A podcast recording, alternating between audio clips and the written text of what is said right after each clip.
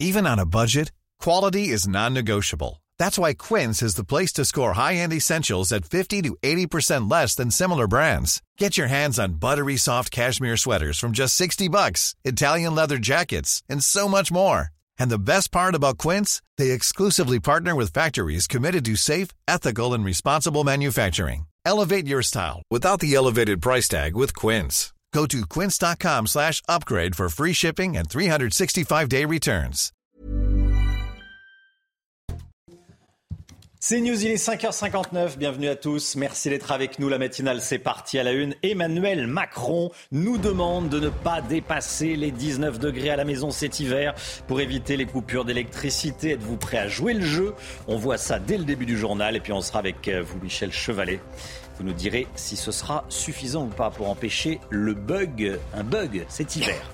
L'entraîneur du PSG, Christophe Galtier, a choisi l'ironie pour répondre au patron des grandes lignes de SNCF qui propose ses trains à l'équipe parisienne pour ses déplacements plutôt que l'avion. Vous allez l'entendre. Une information judiciaire ouverte sur les pratiques à l'IHU fondée par Didier Raoult à Marseille. Suspicion de dérive pouvant aboutir à du harcèlement et euh, des euh, pratiques scientifiques qui ne respectent pas la réglementation. Il y a de plus en plus de cyclistes, mais acheter un vélo neuf peut être onéreux. On est ce matin avec Marie Conan, chez un marchand de vélos d'occasion. A tout de suite, Marie. Et puis des loyers qui stagnent, des taux d'intérêt d'emprunt immobilier qui grimpent pour ceux qui veulent acheter. Qu'est-ce qui est le plus intéressant Acheter ou louer son logement? On voit ça avec vous, Lomic Guillot. A tout de suite, Lomic. Emmanuel Macron demande aux Français de faire de nouveaux efforts pour réduire la consommation énergétique du pays. Le président de la République appelle à la mobilisation générale et à la responsabilité des Français. Alors concrètement, pour éviter les coupures de gaz et d'électricité cet hiver, il nous demande de ne pas nous chauffer à plus de 19 degrés. Alors qu'en pensez-vous? Est-ce que vous êtes prêt à faire cet effort supplémentaire? On voit ça avec Marine Sabourin. Baisser la clim, mettre le chauffage à 19 degrés, les recommandations du président divisent. J'aimerais bien le voir lui en fait. Chez lui à 19 degrés, on verra. Et je pense que c'est comme le confinement. On nous a préparé avant à potentiellement devoir faire des efforts. Et là, cet hiver, je pense qu'on aura, on va vraiment être confronté à faire de, de gros efforts. Je trouve ça très oui, alors il faut vraiment faire attention parce que là ça devient catastrophique, mais c'était déjà catastrophique avant. Et si au sein de la majorité ces mesures semblent une évidence? Les Français, chacun, on peut faire de petits gestes dans notre quotidien. On sait que 10% de notre consommation d'électricité, ce sont par exemple les appareils qui sont en veille à la maison. Pour l'opposition, le gouvernement fait une nouvelle fois culpabiliser les Français. On oublie que les personnes qui consomment beaucoup d'énergie, bah, c'est souvent parce qu'elles n'ont pas d'autre choix. Le président de la République a beau vous expliquer que vous devriez moins consommer d'énergie, vous êtes dans une passoire thermique, vous êtes dans une passoire thermique. Ce discours de culpabilisation, il peut aussi mal passer dans certains endroits. Hier, le président Emmanuel Macron s'est dit favorable à des mesures d'accompagnement pour les ménages les plus modestes, mais il avertit le bouclier tarifaire ne pourra pas être conservé des mois et des mois. Voilà, les 19 degrés, est-ce que ça sera suffisant? On en parle dans un instant avec vous, Michel Chevalet. On vous en parlait hier dans la matinale. Le patron des TGV intercités a proposé au PSG, au Paris Saint-Germain, de prendre le train plutôt que l'avion pour ses déplacements. Et hier soir, un journaliste a demandé à l'entraîneur du club parisien, Christophe Gatier, s'il y avait réfléchi ou s'il en avait parlé à ses joueurs. Écoutez sa réponse.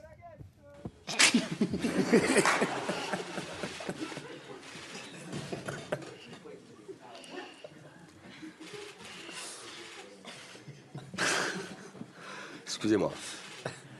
Je me doutais qu'on allait avoir euh, cette question-là. Pour être très honnête avec vous, ce matin, euh, on a parlé avec euh, la société qui organise nos déplacements. On est en train de voir si on ne peut pas se déplacer en char à voile. Bon voilà, c'est à la fois drôle, ça peut agacer. Bon, est-ce que le PSG doit euh, prendre le train quand euh, il joue dans une ville qui n'est pas très loin de Paris? La question, bon, on peut, en tout cas se poser. Bon, euh, la ministre des Sports, Amélie Oudéa-Castera, a immédiatement réagi sur Twitter. Regardez, Monsieur Galtier, vous nous avez habitués à des réponses plus pertinentes et plus responsables. On en parle. Et puis la maire de Paris, Anne Hidalgo, a suivi. Non, mais ça va pas de répondre des trucs pareils. On se réveille, les gars. Ici, c'est Paris. Bon. Euh, Qu'est-ce que vous en pensez autour de la table? Ils doivent prendre le train ou pas? Le, le Mick Guillot? Euh, prendre le train, peut-être euh, pas, mais en tout cas euh, répondre de façon un peu moins déconnectée de la réalité, sans doute. Oui, oui il aurait pu dire écoutez, je vais, on va étudier ça. Être un peu plus hypocrite. On dit qu'il y, y, a un argument sécuritaire et que c'est pas possible qu'ils prennent le train, mais je rappelle que François Hollande, quand il était président de la République, a pris très souvent le train, et le Premier ministre ou la Première ministre prend aussi très souvent le train. Oui, elle... Donc s'il n'y a pas de problème pour le Premier ministre ou pour, le, président de la République, pour des joueurs de foot, à mon avis, ça peut le faire. Alors là, ils sont 11, euh, plus l'équipe. Oui, bah, le Premier ministre, il ne travaille pas tout seul non plus. Il ne travaille hein. pas tout seul non plus, effectivement. Je vous pose la question, tiens, sur le compte Twitter de, de CNews. Est-ce qu'ils doivent prendre le train? Euh, Vous allez sur le compte Twitter de CNews pour donner votre avis. Nouveau refus d'obtempérer hier après-midi au Muro dans les Yvelines.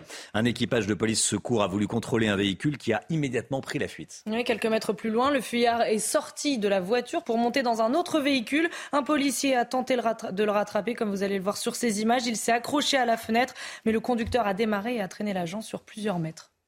Comment lutter contre les rodéos urbains à Ternay dans le Rhône?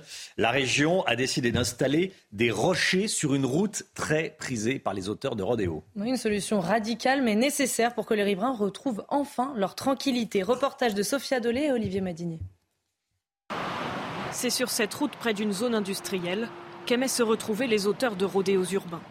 Aujourd'hui, sur près de 500 mètres, la voie est condamnée par des rochers de plusieurs centaines de kilos. Le lieu était devenu un point de ralliement chaque week-end jusque tard dans la nuit. Parfois, près de 50 motos étaient présentes en même temps. Une situation devenue hors de contrôle, forçant le maire à prendre cette décision. Ah bah, c'était devenu le terrain de jeu d'un certain nombre de motards qui faisaient de la roue arrière, du motocross. Les Dalton se sont même mis en scène dans ce secteur. Depuis deux ans, oui, deux, bonnes années, euh, la gêne était vraiment plus que considérable. Les nuisances étaient telles que les riverains, pourtant situés de l'autre côté de l'autoroute, quittaient leur domicile chaque fin de semaine pour fuir le bruit. J'ai reçu dans mon bureau des gens effondrés. Je dis bien effondrés qui depuis deux, trois ans n'en pouvait plus.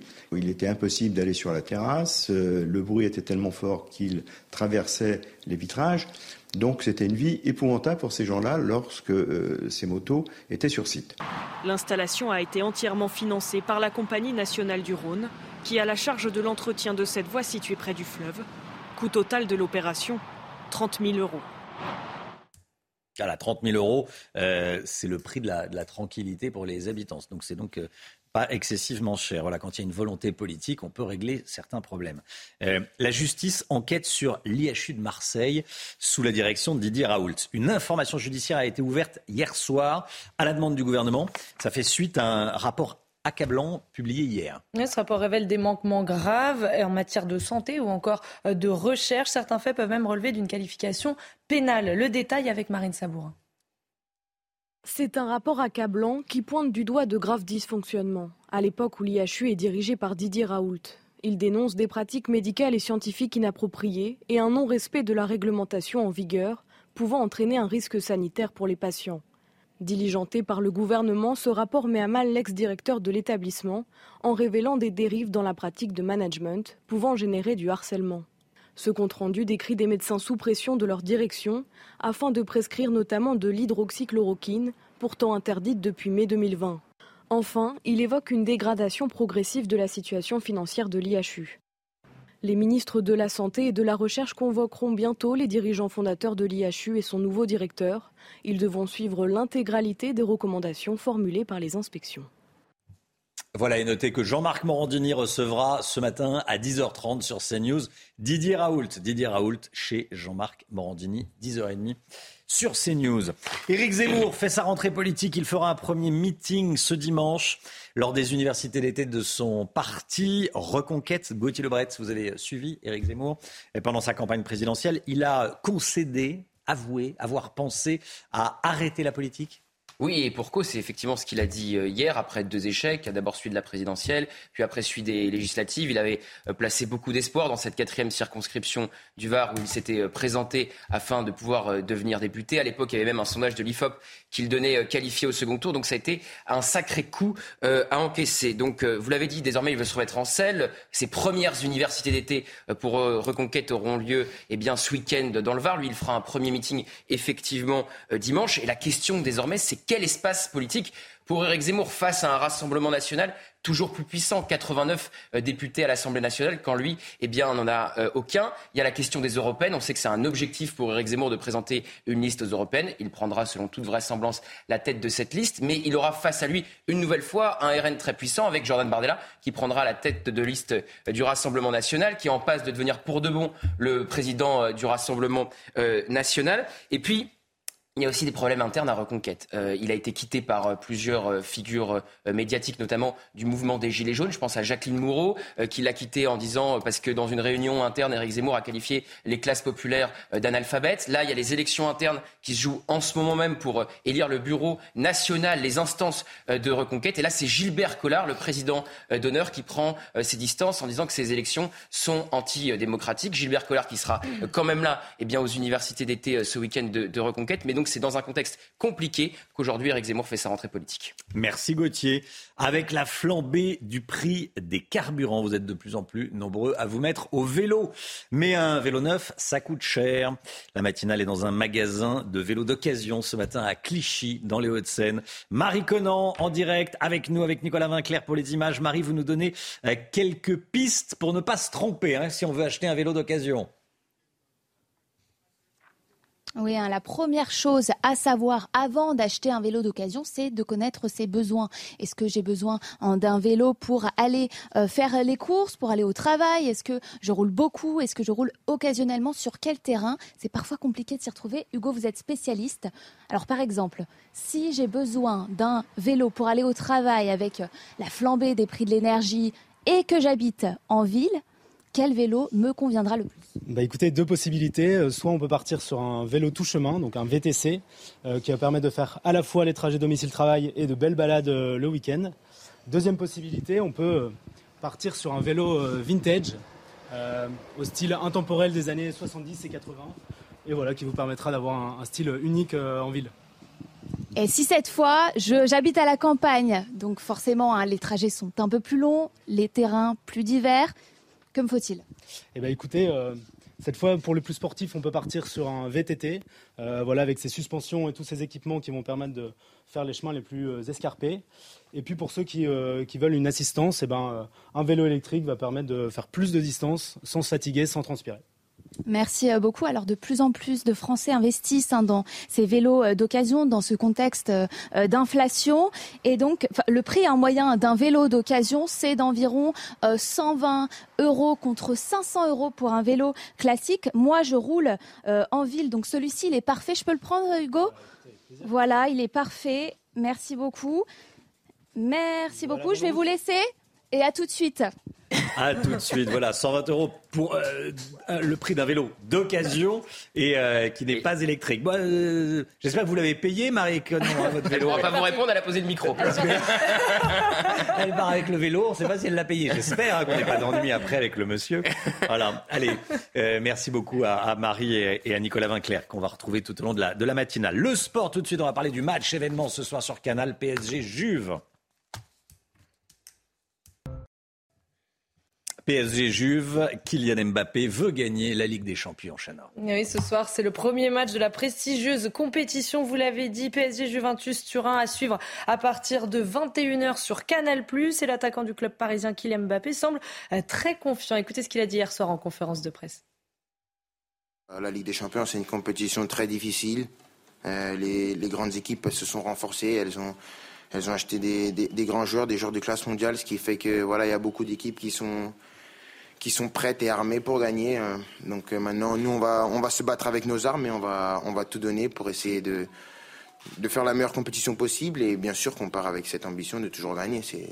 C'est le football, on est des compétiteurs et donc on va gagner.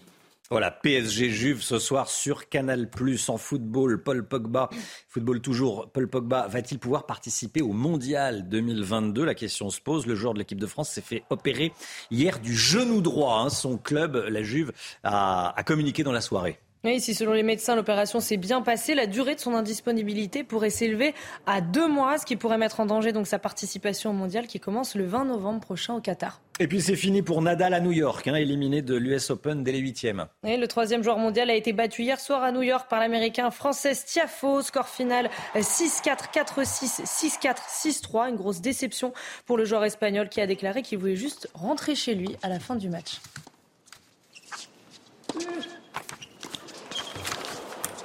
19 degrés.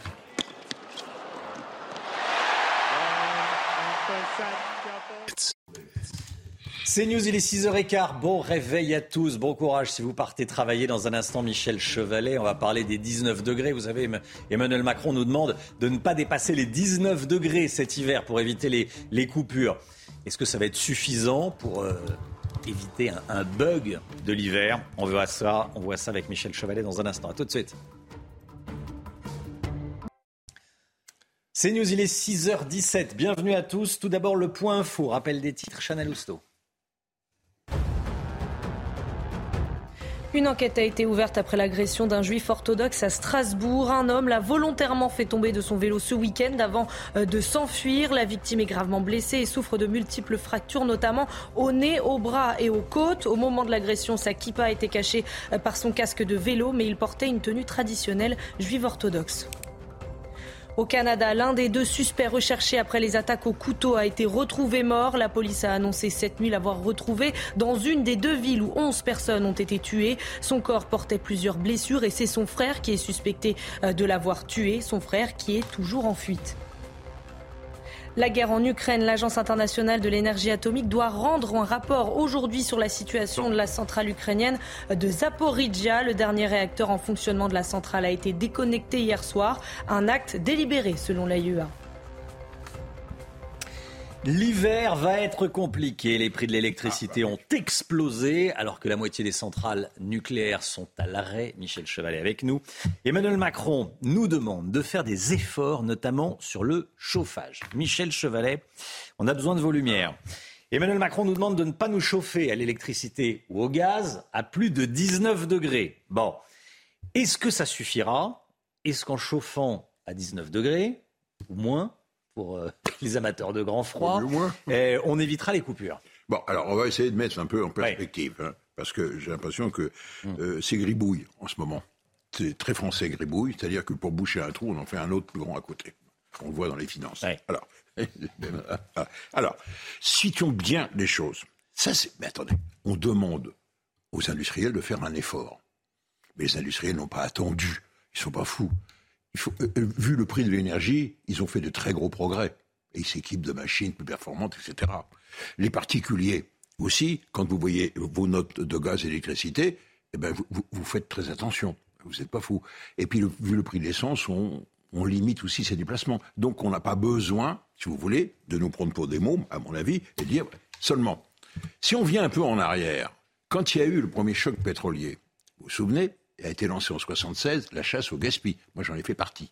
Je faisais des émissions à TF1 spéciales euh, chasse au gaspillage. Et dans la chasse au gaspillage, on disait vaut mieux mettre un pull au vert que, que, de chauffer. Et c'est-à-dire, on disait déjà en 76 hmm. baisser de, de, de, de 20 à 19 degrés et même à 15 ou 16 dans la chambre. Donc ce n'est pas nouveau. Vous voyez Donc ce n'est pas le remède miracle. Alors maintenant, regardons les chiffres. Quelle est notre particularité française? Particularité française, c'est que le chauffage représente 30% de notre consommation d'électricité. Parce qu'on est le pays d'Europe et peut-être du monde où on a le plus misé sur le chauffage électrique. C'est de vous à moi, c'était le fait que comme on avait les centrales nucléaires, 13, et qu'elles tournaient la nuit, elles produisaient du courant, ben le courant, il faut l'utiliser, il ne se stocke pas. Hmm. Et donc, il y a toute une politique d'incitation auprès des architectes de mettre le chauffage électrique à la place du, chauffage au gaz. Donc il y a une bataille entre les deux. Il faut bien vous situer le problème. Et donc le résultat est que aujourd'hui on est tout de même pieds et poilés pour le chauffage électrique. Et donc de fait, si vous baissez d'un degré, vous baissez de 7% la consommation d'énergie. Alors maintenant le dernier point, est-ce que l'on va passer? Ben, Je retiens juste un chiffre parmi tous les chiffres. Si je mobilise tous les moyens en remettant en route le maximum de centrales nucléaires, en utilisant les éoliennes quand il y a du vent, etc., on peut produire au maximum 73 gigawatts. Quelle est la consommation maximale que l'on a enregistrée quand il y a eu un gros coup de froid? C'était en février 2012, 100 gigawatts. Dire, oui, un peu Donc il en manque, il en manque pour joindre les deux bouts, quoi que l'on fasse. Si on fait un gros froid, s'il n'y a pas de vent, c'est-à-dire pas d'éolienne, eh ben il, il, manquera 25 gigawatts. C'est-à-dire, ben, ben, il va falloir couper, il va falloir, voilà, c'est tout. Donc ça sera peut-être plutôt 17, 18 dans le salon plutôt que 19. Si la météo nous joue un tour, elle n'y échappera pas. Bah, tout, dépend de, tout dépend de la météo. Tout dépend de la météo. Merci beaucoup, Michel Chevalet. Restez bien avec nous surtout. L'immobilier. Tiens, vous posez peut-être la question est-ce que je vais acheter un appartement, une maison Est-ce que c'est mieux de rester locataire ou de le devenir? On en parle avec vous. Qu'est-ce qui est le plus intéressant Avec vous, Lomique Guyot? C'est tout de suite. Rendez-vous avec Pascal Pro dans l'heure des pros, du lundi au vendredi de 9h à 10h30. L'économie avec vous, Lomique Guillot, selon une étude du courtier Meilleur Taux dévoilée ce matin dans le Parisien. La durée nécessaire pour rentabiliser son achat immobilier s'envole dans certaines villes. Alors dites-nous, Lomique, aujourd'hui, est-il devenu plus intéressant de louer son logement plutôt que de l'acheter? Vous avez des chiffres Exactement, Romain. Euh, avec la remontée des taux de crédit et l'augmentation des prix du mètre carré dans certaines villes, euh, acheter son logement devient de plus en plus cher, à tel point que le courtier Meilleur Taux a calculé les durées à partir desquelles acheter devient plus intéressant que louer ou les durées en dessous desquelles louer devient plus intéressant qu'acheter. C'est la même chose. C'est-à-dire la durée à partir de laquelle l'achat va vous revenir moins cher que la location. Alors en 2020, il fallait garder son logement un peu plus de 3 ans seulement pour que l'achat devienne plus intéressant que la location. En 2022, selon les calculs du courtier, tenez-vous bien, c'est 13 ans et 8 mois. On est passé de 3 ans à plus de 13 ans. Vous vous rendez compte de, l'augmentation? Alors évidemment, c'est une moyenne. Hein. tout dépend ensuite de votre âge, votre éventuel apport et de la ville, puisqu'il y a de, de, grandes disparités selon les régions. À Reims, par exemple, mais aussi euh, à Perpignan ou Limoges, il faut entre 2 et 3 ans seulement pour amortir un achat, alors qu'à Nantes, Paris ou Lyon, la courbe ne s'inverse qu'après 28 ans. Oui, seulement après 28 ans. Plusieurs raisons à cela. La remontée des taux de crédit, je le disais, pour emprunter, qui augmente le coût euh, du crédit. Euh, et puis depuis le Covid, les prix de l'immobilier qui sont partis à la hausse dans certaines villes, euh, dans, les, dans, dans les régions. Et puis, dans le même temps, l'encadrement des loyers qui, lui, dans les grandes villes, fait qu'il ben, devient plus intéressant de louer que d'être propriétaire. Bref, si vous devez déménager d'ici la fin de l'année, surtout un conseil, faites bien vos calculs.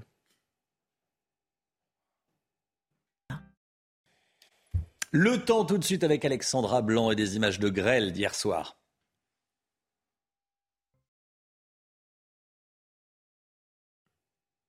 Direction Rambouillet dans les Yvelines, Alexandra Blanc, Rambouillet où il y a eu de la grêle hier soir. Hein, donc. Oui, en effet, un temps instable hier soir du côté de Rambouillet dans les Yvelines avec, vous le voyez, de la grêle, de fortes rafales de vent et euh, quelques coups de tonnerre. On a relevé à l'échelle nationale hier localement plus de 30 000 décharges électriques. On retrouve également euh, ce matin un temps instable avec 17 départements placés sous surveillance, notamment les régions centrales ou encore le Gard et l'Hérault avec donc ces orages qui vont concerner cet axe entre le sud-est et le nord-est du pays avec des orages parfois localement assez violents entre le Rhône, l'Ain ou encore en redescendant vers le Gard et l'Hérault. Alors ce matin, déjà un temps assez mitigé autour du golfe du Lion, quelques orages également entre le sud-ouest et le nord-est, et puis un temps assez mitigé aussi sur le nord-ouest avec l'arrivée d'une nouvelle perturbation accompagnée de bonnes rafales de vent. Dans l'après-midi, toujours des orages, un temps assez instable. De toute façon, c'est une semaine orageuse qui vous attend, des orages localement violents accompagnés de grêle, mais aussi de fortes rafales de vent entre le Gard, l'Hérault ou encore en remontant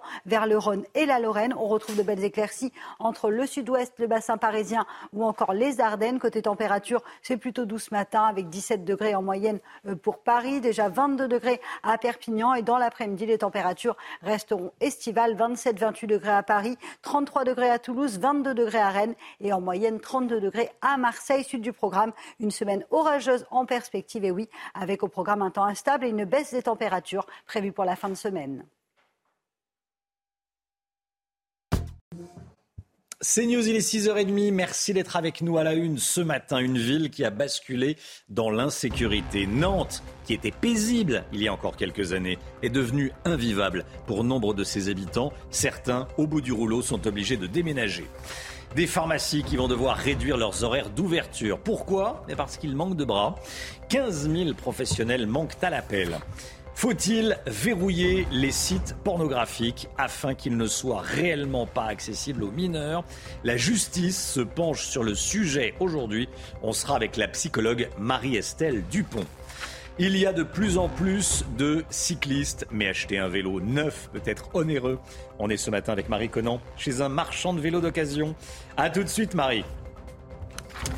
L'insécurité ne touche pas que les quartiers périphériques des euh, centres-villes. À Nantes, la ville souffre depuis plusieurs années d'une montée de la violence que certains expliquent notamment par l'arrivée de jeunes migrants. Et voilà l'arraché, agression et trafic de stupéfiants. Les habitants n'en peuvent plus. Certains ont même décidé de déménager. Michael Chaillot est allé à leur rencontre. Place du commerce à la croisée des tramways, c'est l'hyper centre-ville de Nantes. Victoire habite ici depuis trois ans, aux premières loges d'un spectacle devenu son quotidien. On voit les, les, délinquants, euh, la, vente de drogue, de cigarettes. Trois fois en six mois, on a essayé de me voler mon portable, dont deux fois deux jours de suite.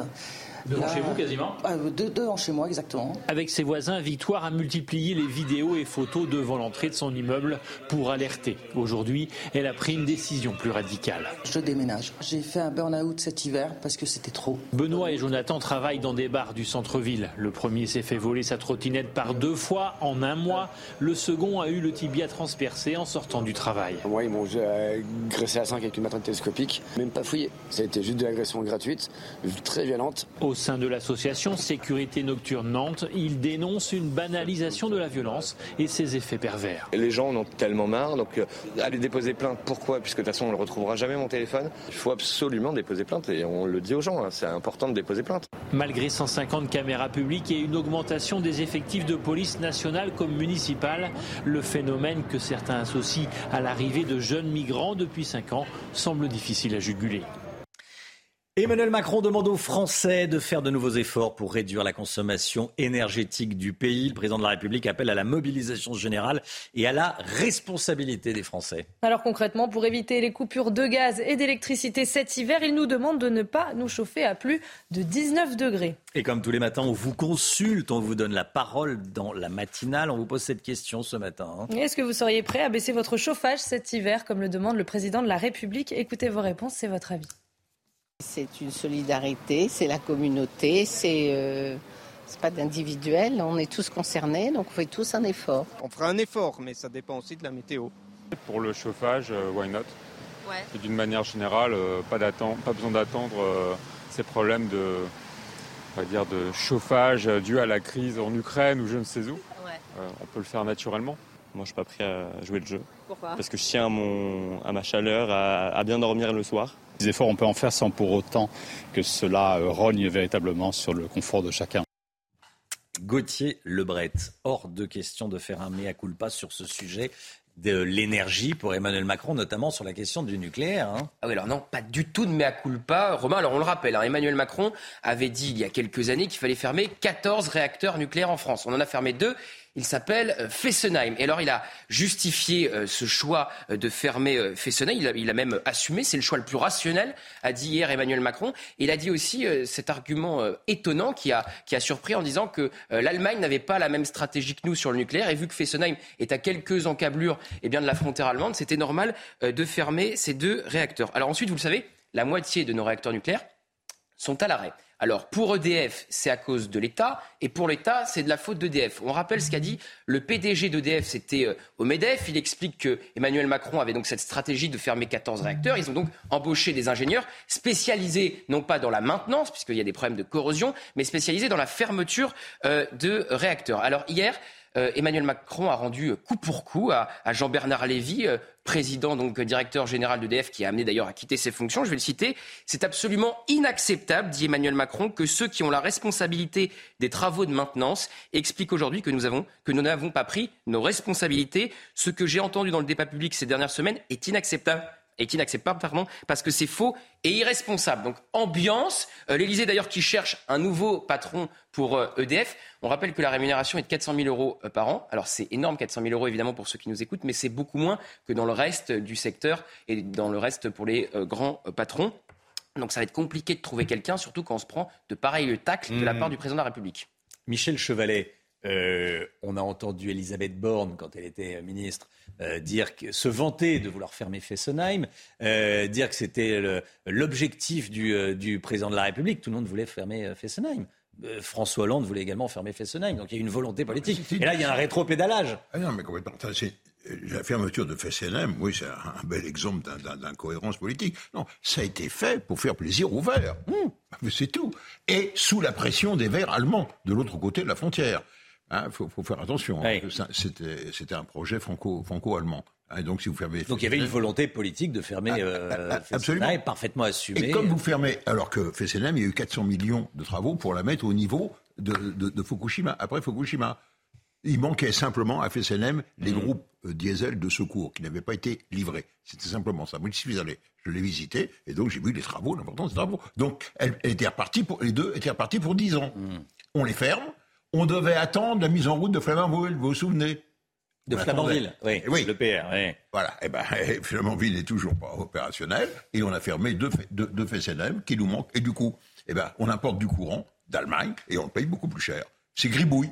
C'est gribouille. Est-ce que les pharmacies vont devoir fermer plus tôt On se pose la question ce matin parce qu'il manque 15 000 professionnels dans les officines. C'est deux fois plus que l'année dernière. Et alors, pour éviter de réduire leurs horaires d'ouverture, certains pharmaciens appellent le gouvernement à redonner de l'attractivité à la profession. C'est le cas d'Aurélien Filoche, cofondateur de WePharma. Écoutez. On a certains de nos utilisateurs qui nous disent euh, qu'ils sont au bout du rouleau puisqu'ils ne trouvent pas de profil pour venir à la fois les soulager et surtout pour être euh, au niveau réglementaire euh, aux normes. Euh, ils, vont être obligés de réduire les horaires. Alors après, est-ce qu'il va pouvoir l'orienter de, par exemple, fermer pendant les heures de midi pour gagner du temps, pour être plus disponible le soir? Ça, ça fera partie des équations que devrait avoir le pharmacien titulaire pour faire en sorte de maintenir l'ouverture pour que le patient, au final, ne sente pas trop la répercussion. Cinq sites pornographiques devant la justice aujourd'hui. Des associations leur reprochent un accès trop simple pour les mineurs. le tribunal judiciaire de Paris pourrait euh, contraindre les fournisseurs d'accès à bloquer ces sites. Toutes les explications de Sandra Buisson. Comment protéger les mineurs de l'exposition aux images pornographiques? C'est une démarche qu'ont initiée plusieurs associations de défense des enfants euh, depuis 2020, date du vote d'un texte au Sénat qui stipulait qu'il n'était plus suffisant de simplement demander une déclaration de majorité aux internautes qui se connectent à ces sites. Les associations avaient demandé en justice que les fournisseurs d'accès à Internet filtrent l'accès des mineurs pour les empêcher euh, d'accéder à neuf sites pornographique, une demande jugée irrecevable par la justice l'an dernier. Les associations se sont donc tournées vers l'ARCOM, l'ancien CSA. C'est en effet cette instance qui a le pouvoir de saisir le tribunal pour réclamer que les fournisseurs d'accès bloquent ces sites Internet situés à l'étranger. Cinq euh, de ces sites les plus consultés sur le territoire français sont visés dans cette procédure. Ce mardi a lieu euh, l'audience pendant laquelle les arguments de chacun seront débattus. La décision devrait en revanche être rendue plus tard. Voilà, et on sera dans un instant en direct avec Marie-Estelle Dupont, qui est psychologue et auteur. On va parler de, de ce sujet. A tout de suite, Marie-Estelle Dupont, déjà connectée. Deuxième jour du procès de l'attentat islamiste de Nice. Aujourd'hui, la salle d'audience devrait plonger dans le déroulé de cette soirée d'horreur du 14 juillet 2016. Huit personnes sont jugées pour avoir participé de près ou de loin à l'attaque terroriste. Hein. Hier, pour l'ouverture du procès, une cinquantaine de parties civiles avaient fait le déplacement. C'est le cas de Célia. Elle a perdu sa maman sur la promenade des Anglais ce soir-là. Écoutez. Pour les parties civiles, euh, c'est très compliqué. C'est très compliqué de s'organiser. De, de, enfin voilà, on est livré à nous-mêmes. Il faut se rendre compte de, de, de, la logistique que ça demande, euh, financièrement aussi. Et puis euh, trois mois de procès, c'est pas anodin. C'est plus la fête nationale. En fait, pour nous, ça a pris le pas. Le drame a pris le pas sur sur l'identité, sur cet événement qui fait l'identité de notre pays. Quoi.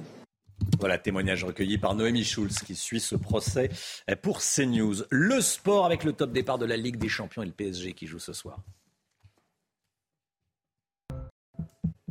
PSG, Juventus Turin ce soir sur Canal+. Eh oui, c'est à partir de 21h. C'est le premier match de la prestigieuse compétition de la Ligue des Champions et Kylian Mbappé semble euh, confiant avant ce match. Écoutez ce qu'il a dit hier en conférence de presse. La Ligue des Champions, c'est une compétition très difficile. Les, grandes équipes se sont renforcées, elles ont, elles ont acheté des, des, grands joueurs, des joueurs de classe mondiale, ce qui fait que voilà, il y a beaucoup d'équipes qui sont qui sont prêtes et armées pour gagner. Donc maintenant, nous, on va, on va se battre avec nos armes et on va, on va tout donner pour essayer de, de faire la meilleure compétition possible. Et bien sûr qu'on part avec cette ambition de toujours gagner. C'est le football, on est des compétiteurs et donc on veut gagner. 6h41, bienvenue à tous, merci d'être avec nous. Vous voulez peut-être vous mettre au vélo en cette rentrée, c'est peut-être partie de vos bonnes résolutions. On est euh, ce matin en direct chez un marchand de vélos d'occasion. On va voir avec Marie Conan comment bien le choisir. Restez bien avec nous sur CNews, à tout de suite. 7h moins le quart, bienvenue à tous. Tout d'abord le point info, Chana Lousteau. Nouveau refus d'obtempérer hier après-midi au Muro dans les Yvelines. Un équipage de police secours a voulu contrôler un véhicule qui a immédiatement pris la fuite. Quelques mètres plus loin, le fuyard est sorti de la voiture pour monter dans un autre véhicule. Un policier, vous le voyez sur ces images, a tenté de le rattraper. Il s'est accroché à la fenêtre, mais le conducteur a démarré et a traîné l'agent sur plusieurs mètres. La justice enquête sur l'IHU de Marseille sous la direction de Didier Raoult. Une information judiciaire a été ouverte hier soir à la demande du gouvernement. Ça fait suite à un rapport accablant publié hier. Ce rapport révèle des manquements graves en matière de santé ou de recherche. Certains faits peuvent même relever d'une qualification pénale. Boris Johnson va officiellement présenter sa démission à la reine Elisabeth aujourd'hui. La passation de pouvoir avec Liz Truss est organisée à Balmoral, résidence d'été de la monarque. Liz Truss qui rentrera ensuite à Londres pour s'adresser aux Britanniques dans l'après-midi. Marie-Estelle Dupont, en direct avec nous, psychologue, auteur. Vous allez sortir le livre L'anti-mère le 21 septembre prochain. Voilà, je dis tout. L'anti-mère, la maman, hein, voilà.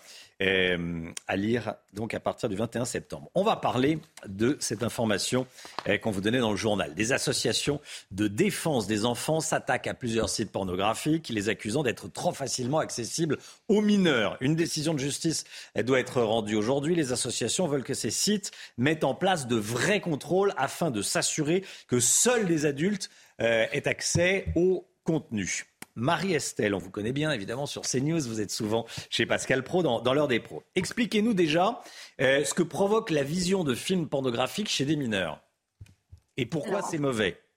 Oui, bien sûr. Euh, bonjour à tous. Alors en fait, plus un enfant est jeune, euh, plus les images que son cerveau perçoit euh, vont s'intégrer et structurer en fait la représentation qu'il a de ce qu'il voit. Donc au niveau neurobiologique, euh, avoir accès à des images pornographiques quand on est tout petit euh, va être quasiment de l'ordre du viol psychique, c'est-à-dire que l'enfant ne pourra pas forcément les comparer à d'autres images de la sexualité, il ne pourra pas non plus les conscientiser ou les verbaliser.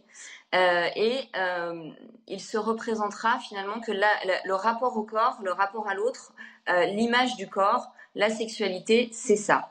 Par conséquent, euh, on voit bien de quelle manière ça peut impacter à la fois euh, l'image de la femme, mais aussi l'image de l'homme.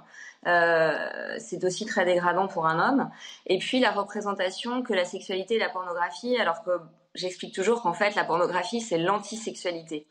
la sexualité, elle est du côté du lien elle est du côté de la tendresse aussi, elle est du côté de l'imaginaire surtout. Et dans la pornographie, il n'y a pas d'imaginaire. Il y a de la bestialité, il y a de la brutalité, il y a un rapport au corps qui est très morcelé.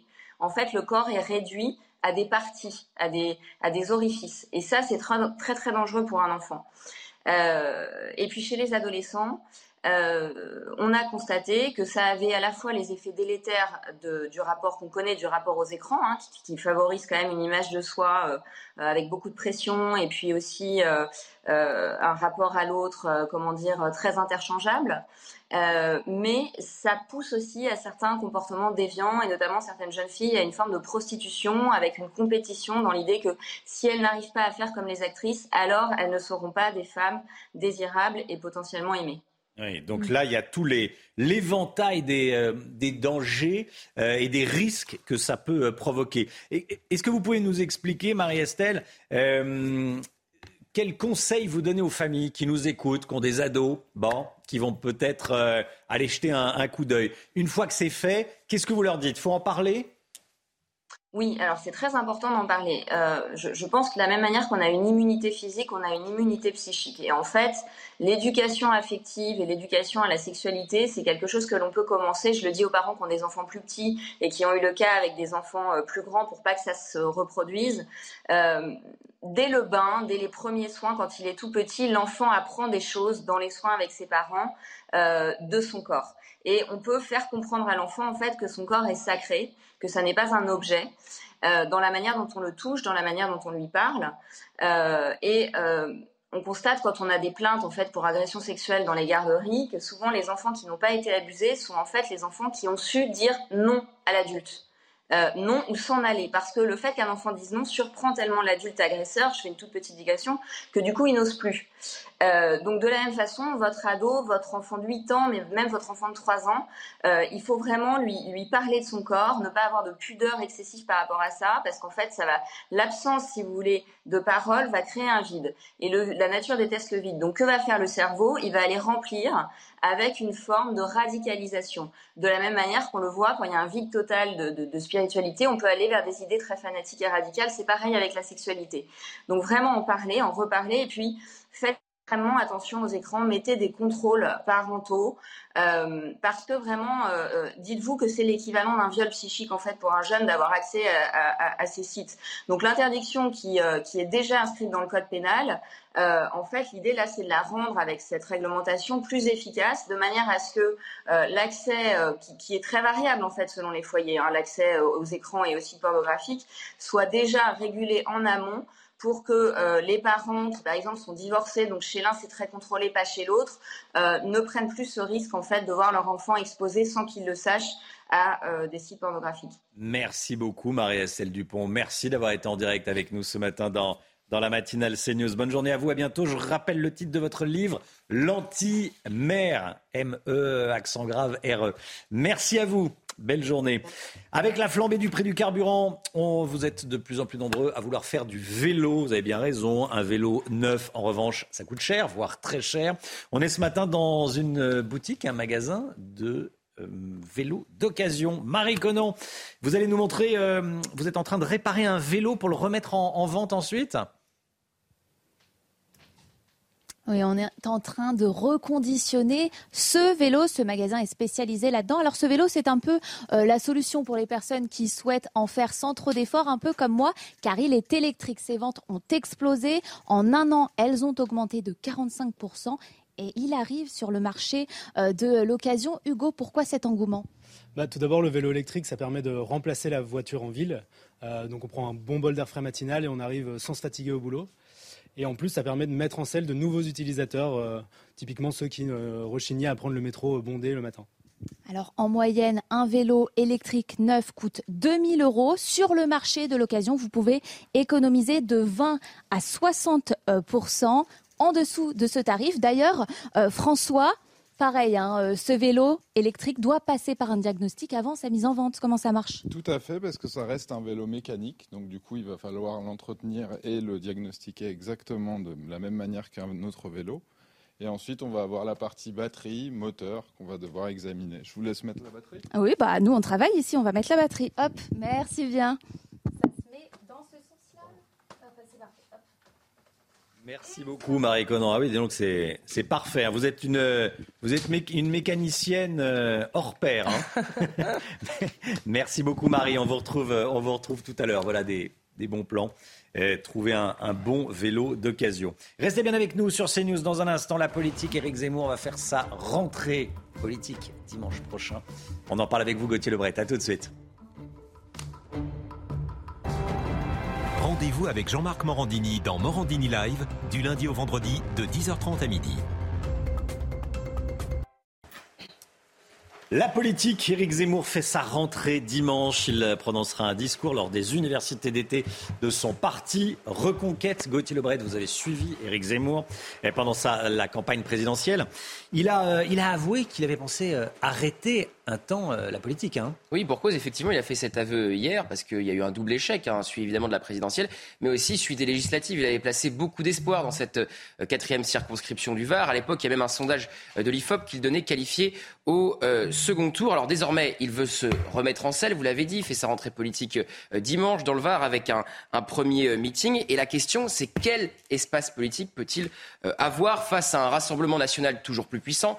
89 députés à l'Assemblée nationale, bien sûr. Alors, il vise les européennes avec une liste dont il prendra, selon toute vraisemblance, la tête. Mais face à lui, il y aura la liste du Rassemblement national menée par Jordan Bardella, en passe de devenir pour de bon le président du Rassemblement national. Donc, ça s'annonce compliqué. Et puis, il y a des problèmes euh, internes à Reconquête. On l'a quitté, euh, Éric Zemmour, notamment euh, plusieurs figures des Gilets jaunes dont euh, Jacqueline Moureau, qui a expliqué avoir claqué la porte de reconquête après eh bien, qu'Éric Zemmour ait tenu des propos qui l'ont choqué lors d'une réunion interne où il a qualifié euh, les classes populaires euh, d'analphabètes. Et en ce moment même, il y a des élections internes à Reconquête. Et là, c'est Gilbert Collard, hein, le président d'honneur de Reconquête, qui a quitté le Rassemblement national, on s'en souvient, pour rejoindre Éric Zemmour, qui critique les élections internes et qui dit que le, comment le suffrage démocratique au sein de Reconquête n'est pas respecté. Alors ça va être intéressant de voir euh, ce week-end euh, s'il va réussir à, mobiliser, comme euh, au moment fort de sa campagne présidentielle. Combien y aura-t-il de militants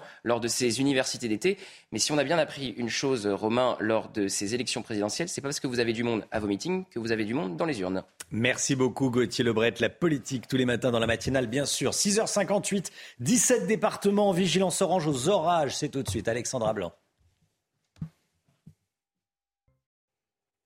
Des orages et de la grêle dès hier soir en région parisienne, Alexandra. Hein. oui, regardez, on prend la direction de la porte de Clichy à Paris avec des vents tempétueux. On a relevé localement jusqu'à 102 km/h de vent au sommet de la Tour Eiffel. On a eu de la grêle, du vent, mais également beaucoup de pluie. Ça n'a pas duré longtemps, c'était aux alentours de 19h30, mais c'était suffisamment fort pour que les Parisiens euh, prennent des photos ou encore des vidéos. Alors au programme, 17 départements placés sous surveillance, notamment le Gard ou encore l'Hérault, et puis cet axe orageux qui va également concerner le Lyonnais, la Bourgogne, la Franche-Comté et remonter également vers la Lorraine. Alors ce matin, déjà la mise en place d'un temps assez instable autour du golfe du Lyon. On retrouve également de l'instabilité entre les Pyrénées et le Nord-Est et puis une nouvelle dégradation qui arrive euh, notamment entre la Bretagne et euh, la pointe du Cotentin avec également de bonnes rafales de vent. Dans l'après-midi, toujours des orages, parfois localement assez forts, toujours entre le golfe du Lyon, les régions centrales ou encore en remontant vers la Lorraine et euh, la Bourgogne. Côté température, c'est très doux ce matin, 17 à Paris, 21, 22 degrés en moyenne pour Perpignan. Et puis dans l'après-midi, les températures restent estivales, 33 à Toulouse, 27, 28 degrés pour le bassin parisien. Vous aurez 32 degrés à Marseille et en moyenne 28 degrés à Nice. La suite du programme, des orages, des orages et encore des orages avec une baisse des températures prévue pour la fin de semaine. C'est News, il est 7h pile. Bienvenue à tous à la une ce matin. Emmanuel Macron qui nous demande de ne pas dépasser les 19 degrés à la maison cet hiver pour éviter les coupures d'électricité dans le pays. Êtes-vous prêt à jouer le jeu? On voit ça dès le début du journal. Et puis on sera avec vous, Michel Chevalet. Vous nous direz si ce sera suffisant ou pas pour empêcher un bug cet hiver. L'entraîneur du PSG, Christophe Galtier, a choisi l'ironie pour répondre au patron des grandes lignes SNCF qui propose ses trains à l'équipe parisienne pour ses déplacements plutôt que l'avion. Vous allez l'entendre. Une information judiciaire ouverte sur les pratiques à l'IHU fondée par Didier Raoult à Marseille. Suspicion de dérives pouvant aboutir à du harcèlement et de pratiques scientifiques ne respectant pas la réglementation. Didier Raoult qui sera l'invité de Jean-Marc Morandini à 10h30 sur CNews. Des loyers qui stagnent, des taux d'intérêt d'emprunts immobiliers qui grimpent. Qu'est-ce qui est le plus intéressant? Acheter ou louer son logement? On voit ça avec vous, Lomic Guillot. A tout de suite, Lomic. Les voitures thermiques plus sûres que les électriques, vraiment. Les conducteurs de voitures électriques sont impliqués dans 50% d'accidents en plus par rapport à ceux qui roulent en voiture thermique. Pourquoi? Comment ça s'explique? Tiens, on verra ça avec Pierre Chasseret. Emmanuel Macron nous demande de faire de nouveaux efforts pour réduire la consommation énergétique du pays. Concrètement, pour éviter les coupures de gaz et d'électricité cet hiver, le président de la République nous demande de ne pas nous chauffer à plus de 19 degrés, Chana. Mais oui, alors qu'en pensez-vous? Est-ce que vous êtes prêt à faire cet effort supplémentaire? On voit ça avec Marine Sabourin. Baisser la clim, mettre le chauffage à 19 degrés. Les recommandations du président divisent. J'aimerais bien le voir lui en fait chez lui à 19 degrés, on, verra. Et je pense que c'est comme le confinement, on nous a préparé avant à potentiellement devoir faire des efforts, et là cet hiver je pense qu'on aura, on va vraiment être confronté à faire de, gros efforts. Je trouve ça très Oui, alors faut vraiment faire attention parce que là ça devient catastrophique, mais c'était déjà catastrophique avant. Et si au sein de la majorité ces mesures semblent une évidence? Les Français, chacun, on peut faire de petits gestes dans notre quotidien. On sait que 10% de notre consommation d'électricité, ce sont par exemple les appareils qui sont en veille à la maison. Pour l'opposition, le gouvernement fait une nouvelle fois culpabiliser les Français. On oublie que les personnes qui consomment beaucoup d'énergie, bah, c'est souvent parce qu'elles n'ont pas d'autre choix. Le président de la République a beau vous expliquer que vous devriez moins consommer d'énergie, vous êtes dans une passoire thermique, vous êtes dans une passoire thermique. Ce discours de culpabilisation, il peut aussi mal passer dans certains endroits. Hier, le président Emmanuel Macron s'est dit favorable à des mesures d'accompagnement pour les ménages les plus modestes, mais il avertit le bouclier tarifaire ne pourra pas être conservé des mois et des mois. Michel Chevalet avec nous. Emmanuel Macron nous demande de ne pas nous chauffer à l'électricité ou au gaz à plus de 19 degrés cet hiver. Est-ce que ce sera suffisant C'est le bon sens. ça, ça remonte à 76, la chasse au gaspillage. Hmm. On les dit mettez un pull au vert et puis baissez le, thermostat. Donc c'est du bon sens. Et à chaque fois que l'on baisse d'un degré, ben, on économise 7% d'énergie. Autrement dit, les petits ruisseaux ben, font les grandes rivières. Donc ça permet de mettre du beurre dans les épinards et de, de joindre les deux bouts en situation normale. Oui, c'est logique. Par contre, par contre, s'il y avait un grand coup de froid, mon cher, si ça, ça touchait toute l'Europe, c'est-à-dire que si les éoliennes ne tournaient pas, etc., eh bien, euh, ça passerait pas. il, nous, il nous manquerait, euh, j'ai regardé, il, il, manquerait 25 gigawatts. Ouais, c'est énorme. Voilà. Donc il faudrait que je pose Même la en mobilisant tous nos moyens. Il faudrait que je pose cette question. Est-ce que ce sera suffisant plutôt à Alexandra Blanc qu'à vous, alors, euh, Michel Ah, c'est la météo. Attends, la clé de la météo. toute cette affaire, c'est la météo, c'est Alexandra. Merci beaucoup Michel. On sera tout à l'heure, euh, notez-le, avec le maire de Versailles, François de Mazières, qui va nous parler de, des piscines contraintes de fermer à cause de la flambée des prix de l'énergie. François de Mazières qui est déjà euh, connecté. La piscine Montboron à Versailles a fermé hier. A tout de suite, monsieur le maire. On en parlait dès hier matin, évidemment, dans la matinale. Le patron des TGV intercités à la SNCF propose à l'équipe du PSG de prendre le train plutôt que l'avion pour ses déplacements de courte ou moyenne distance. Et hier soir, un journaliste a demandé à l'entraîneur du club parisien, Christophe Galtier, s'il avait réfléchi à cette proposition ou s'il en avait parlé à ses joueurs. Eh bien, écoutez sa réponse.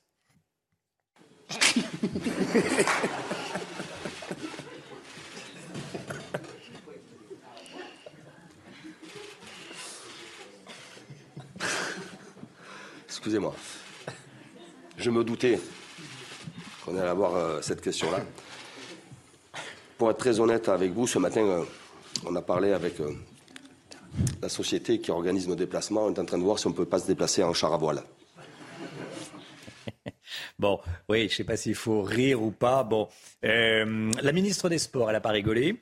Amélie Oudéa Castera a immédiatement réagi sur Twitter. Monsieur Galtier, vous nous avez habitués à des réponses plus pertinentes et plus responsables. On en parle. Bon, allez, une convocation au ministère.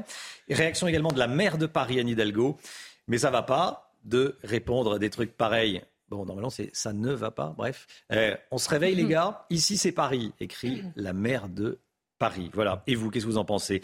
Le PSG doit-il se déplacer en train? Je vous pose la question sur le compte Twitter de CNews. Regardez vos réponses.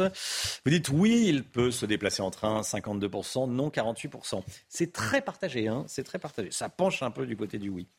Cependant, Nouveau refus d'obtempérer hier après-midi au Muro dans les Yvelines. Un équipage de police secours a voulu contrôler un véhicule qui a immédiatement pris la fuite. Regardez ces images. Hein. quelques mètres plus loin, le fuyard est sorti de la voiture pour entrer dans un autre véhicule. Un policier, vous le voyez, a tenté de le rattraper. Il s'est accroché à la fenêtre, mais le conducteur a démarré et a traîné l'agent sur plusieurs mètres. Que s'est-il passé exactement? Comment est-ce possible? On sera avec Mathieu Vallet à 8h30. La justice enquête sur l'IHU de Marseille sous la direction de Didier Raoult. Une information judiciaire a été ouverte hier soir à la demande du gouvernement. Ça fait suite à un rapport accablant publié hier. Ce rapport révèle des manquements graves en matière de santé et de recherche. Certains, certains faits peuvent même relever d'une qualification pénale. Et Jean-Marc Morandini recevra à 10h30 Didier Raoult sur CNews. Morandini live. Invité exceptionnel, Didier Raoult qui va s'expliquer chez Jean-Marc Morandini. Le sport, top départ de la Ligue des Champions, ça se passe sur Canal Plus avec PSG Juve ce soir. Premier match de Ligue des Champions ce soir avec un PSG Juventus Turin sur Canal. Ah oui, c'est à suivre à partir de 21h. Et hier, Kylian Mbappé donnait une conférence de presse et il avait l'air plutôt confiant pour ce soir. Paul Pogba, est-ce qu'il va pouvoir participer au mondial? Le joueur de l'équipe de France s'est fait opérer hier au genou droit. Quand ça veut pas, quand ça va pas, ça va pas. Et ici, selon les médecins, l'opération s'est bien passée. La durée de son indisponibilité pourrait s'élever à deux mois, donc ça pourrait mettre en danger sa participation au mondial qui commence le 20 novembre prochain au Qatar. Voilà, problème avec son frère et, euh, un problème de santé avec son genou. Mm. Et puis euh, Raphaël Nadal, éliminé de l'US Open dès les huitièmes de finale. Oui, le troisième joueur mondial a été battu hier soir à New York par l'Américain Frances Tiafo. Score final 6-4, 4-6, 6-4 et 6-3. Une grosse déception pour le joueur espagnol qui a déclaré à la fin du match Je veux juste rentrer chez moi.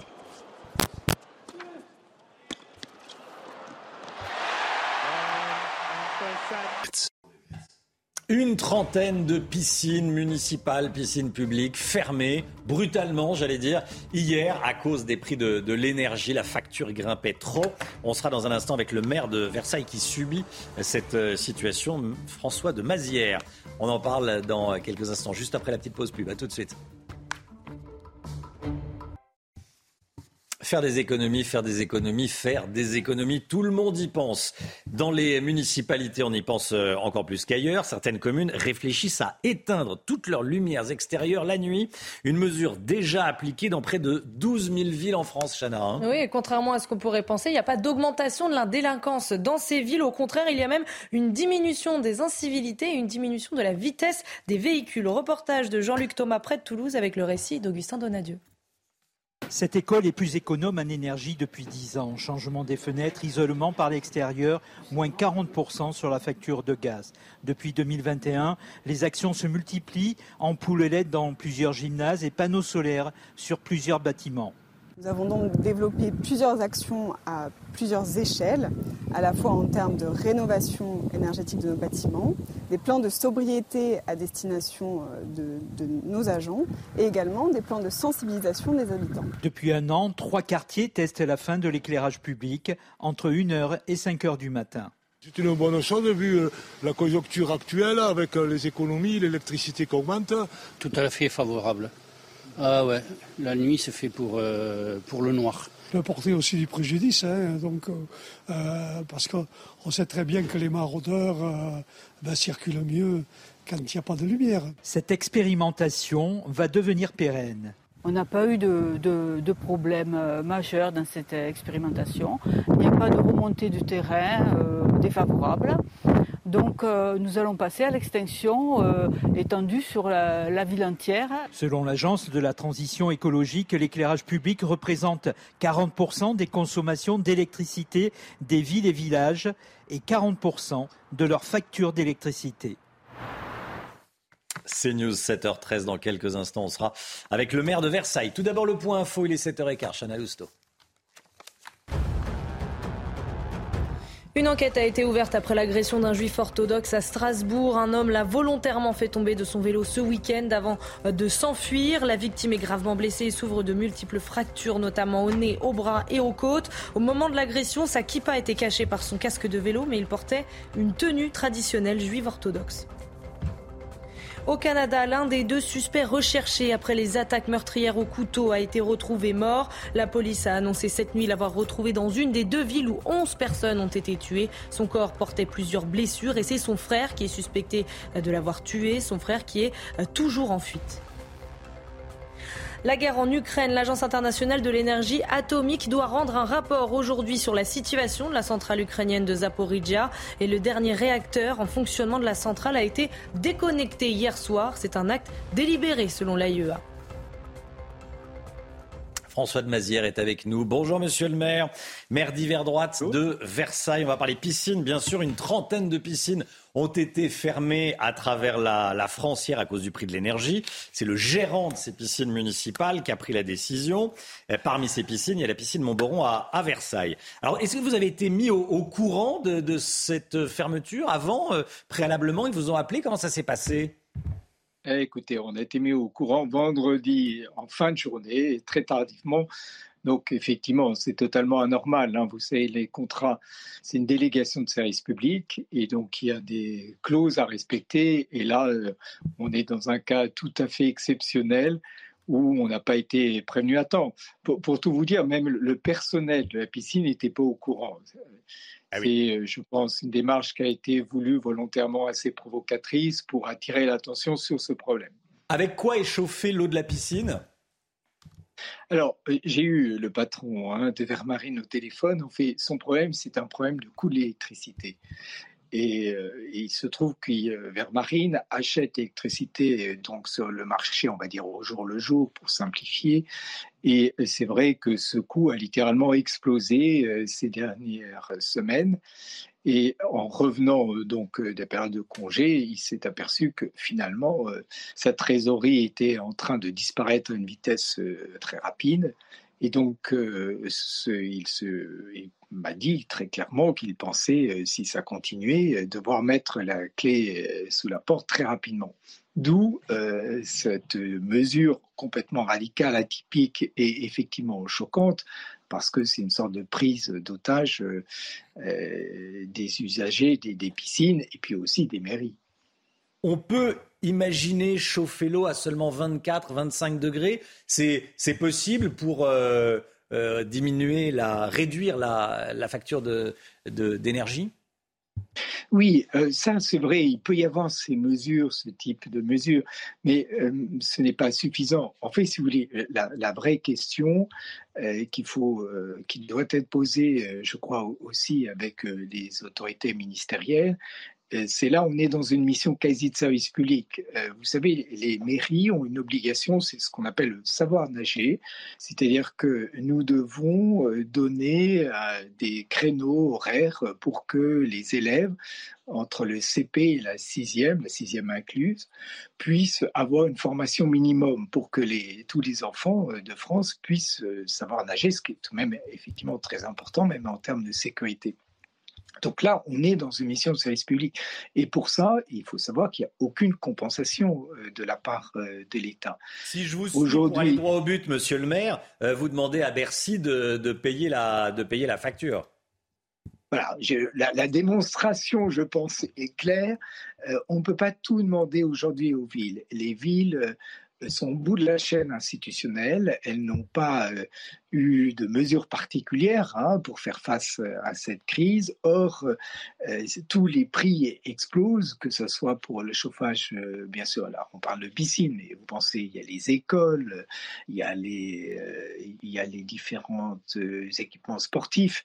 Donc, la facture devient absolument colossale. Et là, nous avons un cas particulier parce que les piscines, c'est vraiment une mission qui incombe aux, communes, mais qui ont un caractère d'intérêt général faut sans doute avoir des mesures tarifaires, une logique de bouclier. On ne peut pas imposer effectivement à ces délégataires de services publics des hausses vertigineuses.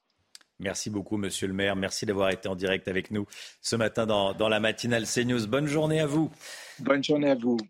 L'actualité, c'est également l'économie, bien sûr, avec le Guillot, comme tous les matins. On va parler immobilier. Est-ce qu'il vaut mieux louer ou acheter son logement. Qu'est-ce qui est le plus intéressant? Ça change, il y a de tout nouveaux chiffres, on voit ça tout de suite.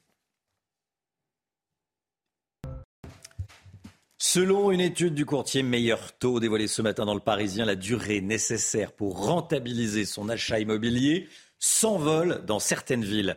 Lomique Guillot avec nous. Lomique, dites-nous, aujourd'hui, est-ce qu'il est devenu plus intéressant de louer son logement plutôt que de l'acheter? Oui, Romain, euh, en effet, avec la remontée des taux de, crédit et l'augmentation des prix euh, du mètre carré dans certaines villes, eh bien, acheter son logement devient de plus en plus cher. Et la question euh, se pose donc de savoir s'il vaut mieux parfois louer, à tel point que le courtier Meilleur Taux a calculé les durées à partir desquelles acheter devient plus intéressant que louer.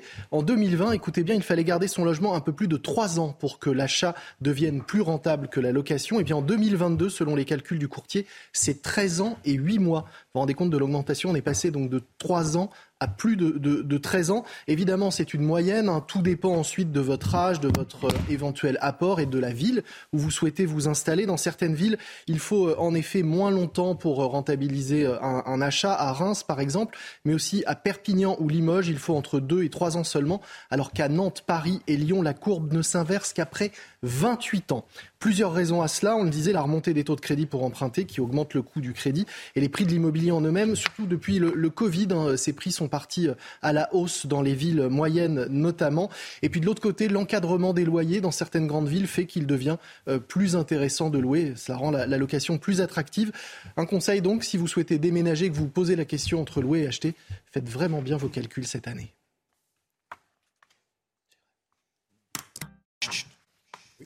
C'est News, il est 7h20.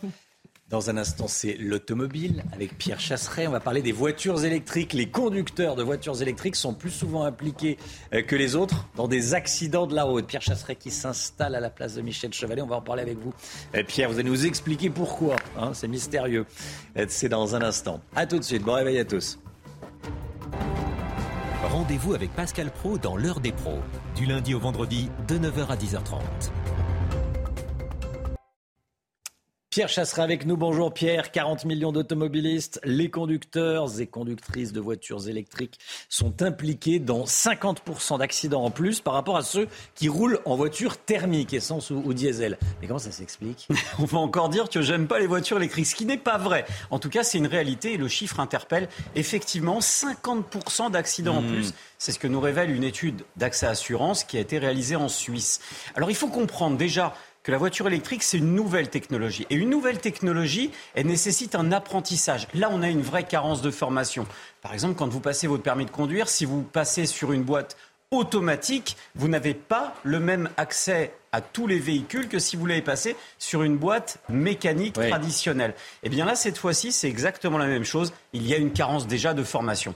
Alors, quels sont les, éléments de danger qui sont pointés du doigt dans cette étude? Alors il faut comprendre que euh, une voiture électrique, c'est un démarrage vif. Vous appuyez à peine sur la pédale de l'accélérateur que le véhicule part. Il faut penser aux petits véhicules télécommandés pour ceux qui n'en ont jamais conduit de nos enfants. Ça part tout de suite. Cette vivacité au démarrage, génère des accidents parce que certains ont du mal à contenir cette puissance du véhicule, ce couple, comme on pourrait dire, sur un véhicule. Ça, c'est vraiment un aspect essentiel. Et puis aussi, il y a un autre point, cette fois-ci, c'est le poids du véhicule électrique le poids en batterie génère un poids supérieur de 20 à 30% par rapport à un véhicule thermique traditionnel, ce qui fait que forcément, lorsque vous freinez, lorsqu'il y a en plus cette récupération de l'énergie au freinage pour alimenter la batterie, c'est un autre style de conduite, hmm. mais c'est aussi une distance de freinage qui est légèrement différente. Normalement, il y a des freins plus puissants. Hein, si la voiture est plus lourde, si, ah c'est un constructeur sérieux, euh, les, freins sont, plus puissants.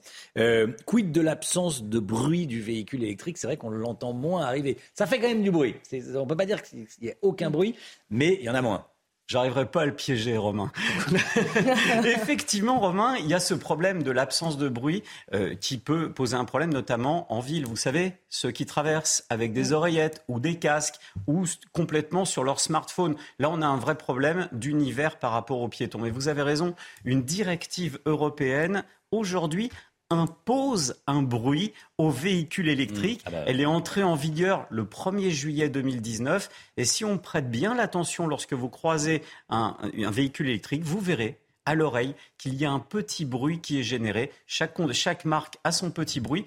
Bon, on connaissait les moteurs Porsche, maintenant on apprendra à connaître ceux euh, des véhicules électriques peut-être. C'est vrai qu'on connaît le bruit de la Porsche. Mmh, Magnifique, le bruit de la voiture électrique. Merci beaucoup Pierre Chasseret, les voitures électriques qui causent plus d'accidents. C'est pour le moment, après les gens vont s'y faire, tout le monde va s'y faire. Il va falloir passer à une formation adaptée. Une formation adaptée. Merci beaucoup Pierre. 7h27, le temps, 17 départements en vigilance orange aux orages. On voit ça tout de suite avec Alexandra Blanc. Alexandra Blanc, il y a encore des départements en vigilance orange, 17 hein, à l'heure actuelle.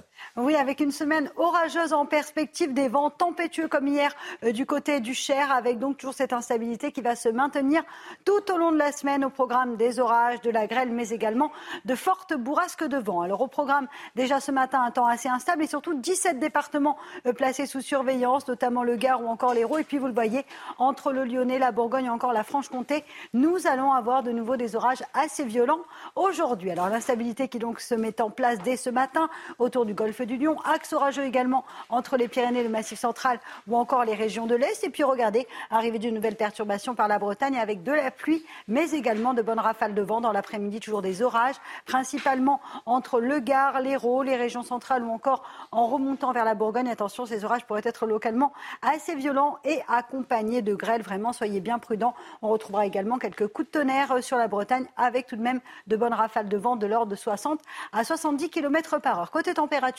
c'est très doux ce matin, 17 à Paris, 22 degrés à Perpignan ou encore 21 degrés à Marseille. Et dans l'après-midi, les températures restent toujours estivales, 27-28 degrés en moyenne à Paris, 28 degrés également en allant euh, vers Nice. Et vous aurez 33 degrés à Toulouse. Suite du programme, des orages tout au long de la semaine avec une chute drastique des températures d'ici la fin de semaine. CNews, il est 7h29. Merci d'être avec nous. Merci d'avoir choisi CNews pour démarrer cette journée à la une ce matin. Une ville qui a basculé dans l'insécurité. Nantes, qui était paisible il y a encore quelques années, est devenue invivable pour nombre de ses habitants. Beaucoup de trafic de drogue, des violences. Certains habitants, au bout du rouleau, sont obligés de déménager. Nous en avons rencontré. Des pharmacies qui vont devoir réduire leurs horaires d'ouverture. Pourquoi? Car il manque de bras. 15 000 professionnels manquent à l'appel. Faut-il verrouiller les sites pornographiques afin qu'ils ne soient réellement pas accessibles aux mineurs? La justice se penche sur le sujet aujourd'hui. Il y a de plus en plus de cyclistes, mais acheter un vélo neuf peut être onéreux. On en parle ce matin. On est en direct avec Marie Conan, et chez un marchand de vélos d'occasion. A tout de suite, Marie.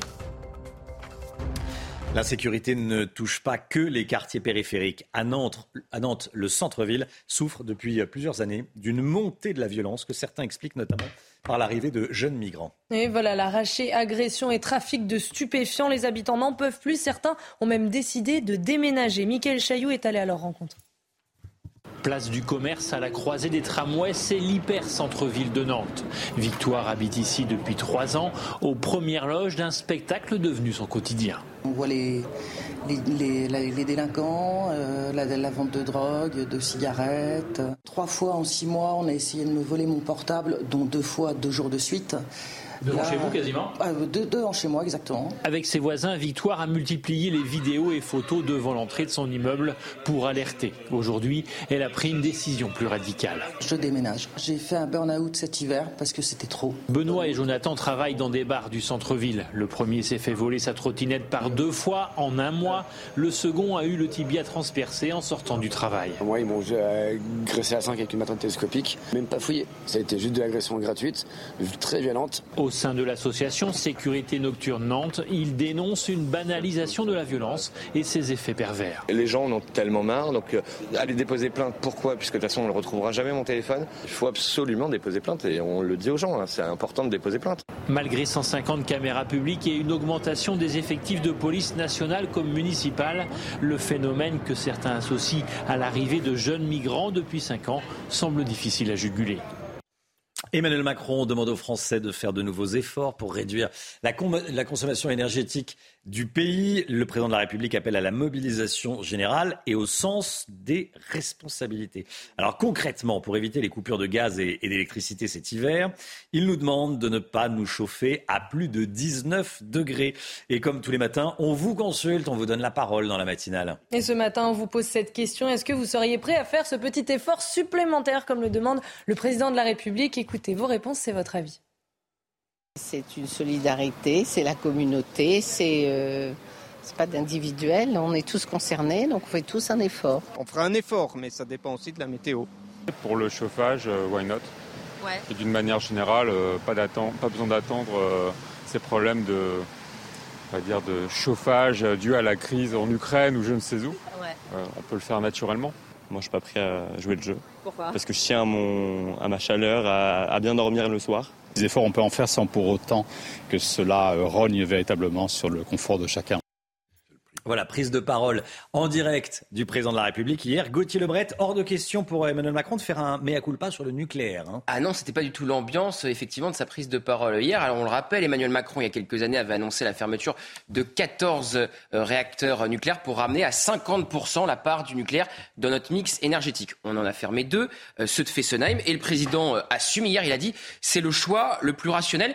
Il a même expliqué que, vu que Fessenheim ne se trouve pas loin de la frontière allemande, que les Allemands n'ayant pas la même stratégie que nous autour du nucléaire, eh bien c'était euh, logique de fermer euh, Fessenheim. Alors, vous le savez aussi, on a la moitié de nos réacteurs nucléaires qui sont en ce moment à l'arrêt. Pour EDF, c'est de la faute de l'État, et pour l'État, c'est de la faute euh, d'EDF. Le, le PDG d'EDF Jean-Bernard Lévy, il y a quelques euh, jours, a dit euh, devant le MEDEF, c'est à cause du, président de la République et sa stratégie, euh, sans le dire aussi frontalement que moi, puisqu'il a voulu fermer 14 réacteurs. Donc on a embauché des gens, des ingénieurs spécialisés dans le démantèlement de centrales et pas eh bien, pour eh soigner ces centrales, puisqu'on sait qu'il y a des problèmes de corrosion et c'est pour ça que ces réacteurs sont notamment à l'arrêt. Alors Emmanuel Macron a rendu coup pour coup hier à, Jean-Bernard Lévy. Il n'a pas eu de mots assez durs. Il parle de, propos inacceptables. C'est faux et irresponsable. Ambiance, ambiance quand on sait que l'Élysée cherche justement un nouveau patron à EDF. Alors, le patron d'EDF, c'est une rémunération de 400 000 euros. C'est évidemment énorme. Mais si on regarde par exemple du côté du CAC 40, c'est des, des, rémunérations bien plus faibles. Et si c'est pour se prendre en plus de telles remontrances de la part du mmh. président de la République, pas sûr qu'il y ait énormément de candidats sur la ligne de départ. Merci beaucoup Gauthier. Michel Chevalet, je vous entendais, euh, enfin je vous voyais écoutez, euh, il y a eu une vraie volonté politique de fermer Fessenheim. On a entendu Elisabeth ah Borne, quand elle était ministre, dire que c'était la stratégie du président de la République. Rien ne justifie. Et, du précédent d'ailleurs, également, euh, François Hollande. C'était simplement une décision politique pour faire plaisir aux Verts hum. et surtout aux Allemands de l'autre côté de la frontière qui demandaient la fermeture de, de, de Fessenheim. Vous voyez, il y avait une double pression. Et surtout, on devait fermé Fessenheim quand Flamanville, pour ne pas manquer d'électricité, aurait démarré. Or, Flamanville prend du retard, mais en 2020, on a fermé Fessenheim. Donc c'est une erreur, et du coup, eh ben, ce courant nous manque. Il y a deux centrales nucléaires qui nous manquent, hein, ça fait 2000 euh, mégawatts quasiment. Eh ben, on importe du courant à un prix beaucoup plus cher. C'est ce que j'appelle la politique de, gribouille. Pour boucher un trou, on en fait un autre beaucoup plus gros. Alors qu'on a plus de 50 réacteurs euh, en France. Merci beaucoup Michel Chevalet. Est-ce que les pharmacies vont devoir fermer plus tôt? On se pose la question ce matin parce qu'il manque 15 000 professionnels dans les officines. C'est deux fois plus que l'année dernière. Oui, alors pour éviter de réduire leur horaire d'ouverture, certains pharmaciens appellent le gouvernement à redonner de l'attractivité à la profession. C'est le cas d'Aurélien Filoche, cofondateur de WePharma. Écoutez. On a certains de nos utilisateurs qui nous disent euh, qu'ils sont au bout du rouleau puisqu'ils ne trouvent pas de profil pour venir à la fois les soulager et surtout pour être euh, au niveau réglementaire euh, aux normes. ils, vont être obligés de réduire les horaires. Alors après, est-ce qu'il va pouvoir l'orienter de, par exemple, fermer pendant les heures de midi pour gagner du temps, pour être plus disponible le soir? Ça, ça fera partie des équations que devra avoir le pharmacien titulaire pour faire en sorte de maintenir l'ouverture pour que le patient, au final, euh, ne sente pas trop la répercussion. À Pontoise, un mariage dégénère et vire au rodéo urbain. Ça s'est passé ce week-end. À la fin de la cérémonie, un cortège de grosses berlines a commis une cinquantaine d'infractions dans la ville de Pontoise, dans le Val d'Oise, près de Paris. la municipalité a décidé de porter plainte et à l'avenir de faire payer une caution aux mariés. Reportage de Sophia Dolé et Thibault Marcheteau. C'est à la sortie de la mairie de Pontoise, une fois la cérémonie de mariage terminée, que le cortège s'est transformé en rodéo urbain samedi dernier. Dans les rues de la ville, les véhicules en partie immatriculés à l'étranger grillent des feux, prennent des voies en sens interdit et iront même jusqu'à s'immobiliser au milieu de l'autoroute A15. Des scènes qui se multiplient selon certains syndicats policiers. Malheureusement, c'est à, déplorer dans, toutes les grandes villes de France. Et euh, on a systématiquement une provocation comme ça, des consorts des mairies, à faire un peu tout et n'importe quoi. Certains conducteurs ont pu être verbalisés sur place et ce buggy a été saisi. Pour éviter que d'autres rodéos ne se produisent lors de mariage, la mairie exigera dorénavant une caution de 1000 euros aux futurs mariés qui sera encaissée en cas d'incident similaire. Nous allons passer au prochain conseil municipal, euh, c'est dans les tuyaux, euh, donc une, délibération visant un dépôt de caution ou un dépôt de garantie euh, permettant de couvrir les frais qui seraient liés à l'intervention de la police municipale, à des frais d'entretien, euh, à des frais de, remise en état après dégradation. Au total, le montant des infractions constatées s'élève à plus de 8 000 euros, mais la mairie compte aller plus loin. Elle a décidé de porter plainte pour mise en danger de la vie d'autrui, atteinte à la liberté de circulation en réunion et pour rodéo. Écoutez bien, cinq sites pornographiques vont passer devant la justice aujourd'hui. Des associations leur reprochent un accès trop simple pour les mineurs. C'est interdit aux mineurs, réservé aux adultes, mais dans les faits, les mineurs peuvent se connecter. Le tribunal judiciaire de Paris pourrait contraindre les fournisseurs d'accès à bloquer ces sites. Et selon la psychologue Marie-Estelle Dupont, l'accès à la pornographie euh, dès le plus jeune âge n'est pas sans risque. Cela relève du euh, viol psychique. Écoutez, elle était avec nous à 6h30. Avoir accès à des images pornographiques quand on est tout petit euh, va être quasiment de l'ordre du viol psychique, c'est-à-dire que l'enfant ne pourra pas forcément les comparer à d'autres images de la sexualité, il ne pourra pas non plus les conscientiser ou euh, les verbaliser. L'interdiction qui, euh, qui est déjà inscrite dans le code pénal, en fait, l'idée là, c'est de la rendre avec cette réglementation plus efficace, de manière à ce que l'accès, qui, qui, est très variable en fait selon les foyers, hein, l'accès aux écrans et aux sites pornographiques, soit déjà régulé en amont Allez, parlons de l'affaire Pogba.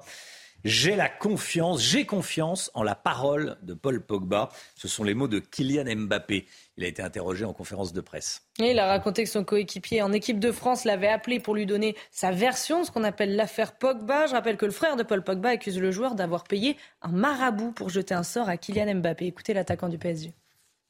Au jour d'aujourd'hui, je préfère euh, voilà, faire confiance à la parole d'un coéquipier. Voilà, il a, il m'a appelé, il m'a donné sa, version des faits. Aujourd'hui, euh, aujourd'hui, au jour d'aujourd'hui, à l'heure où je parle, c'est, sa parole contre la parole de son frère. Donc, je, je vais, faire confiance à mon coéquipier. Je pense dans, dans l'intérêt de la sélection aussi. Je pense qu'on a une grande compétition et, au jour d'aujourd'hui, je pense qu'il est déjà dans, dans certains problèmes. Je pense que c'est pas le moment d'en rajouter pour lui et, et voilà, on va voir comment ça, se passe. Je suis assez détaché de tout ça.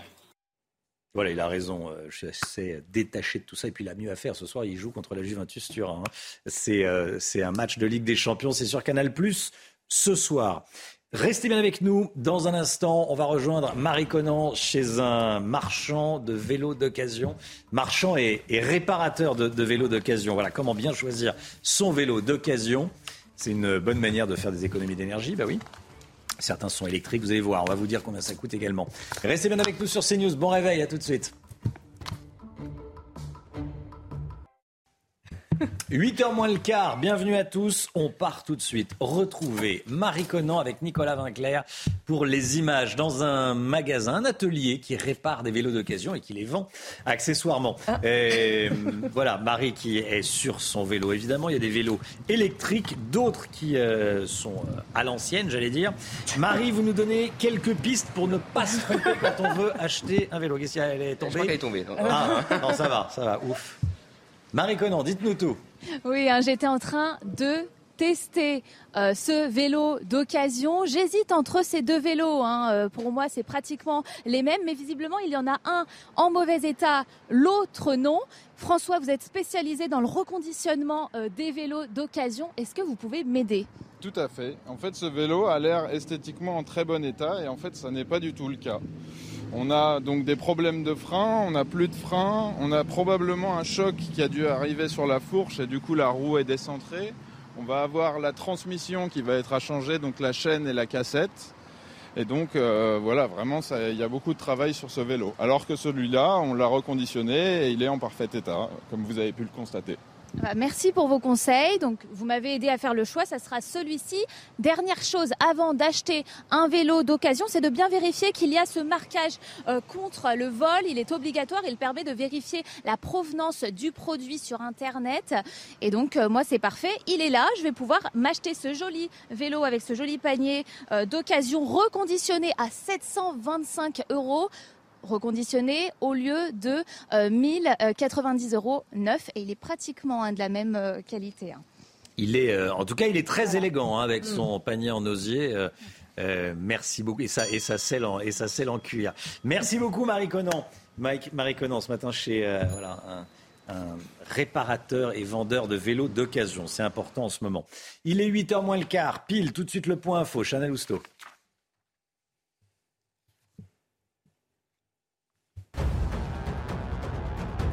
Nouveau refus d'obtempérer hier après-midi au Muro dans les Yvelines. Un équipage de police secours a voulu contrôler un véhicule qui a immédiatement pris la fuite. Quelques mètres plus loin, le fuyard est sorti de la voiture pour monter dans un autre véhicule. Vous le voyez sur ces images, un policier a tenté de le rattraper. Il s'est accroché à la fenêtre, mais le conducteur a démarré et a traîné l'agent sur plusieurs mètres. La justice enquête sur l'IHU de Marseille sous la direction de Didier Raoult. Une information judiciaire a été ouverte hier soir à la demande du gouvernement. Ça fait suite à un rapport accablant publié hier. Selon ce rapport, il y a eu des manquements graves en matière de santé ou de recherche. Certains faits peuvent même relever d'une qualification pénale. Boris Johnson va officiellement présenter sa démission à la reine Elisabeth aujourd'hui. La passation de pouvoir avec Liz est organisée à Balmoral, résidence d'été de la monarque. Et Liz Truss qui rentrera ensuite à Londres pour s'adresser aux Britanniques dans l'après-midi. Hier, Emmanuel Macron a organisé une conférence de presse pour prévenir les Français qu'ils allaient devoir faire des efforts pour réduire de 10% notre consommation globale d'énergie. On en parle tout de suite avec l'ami Guillaume.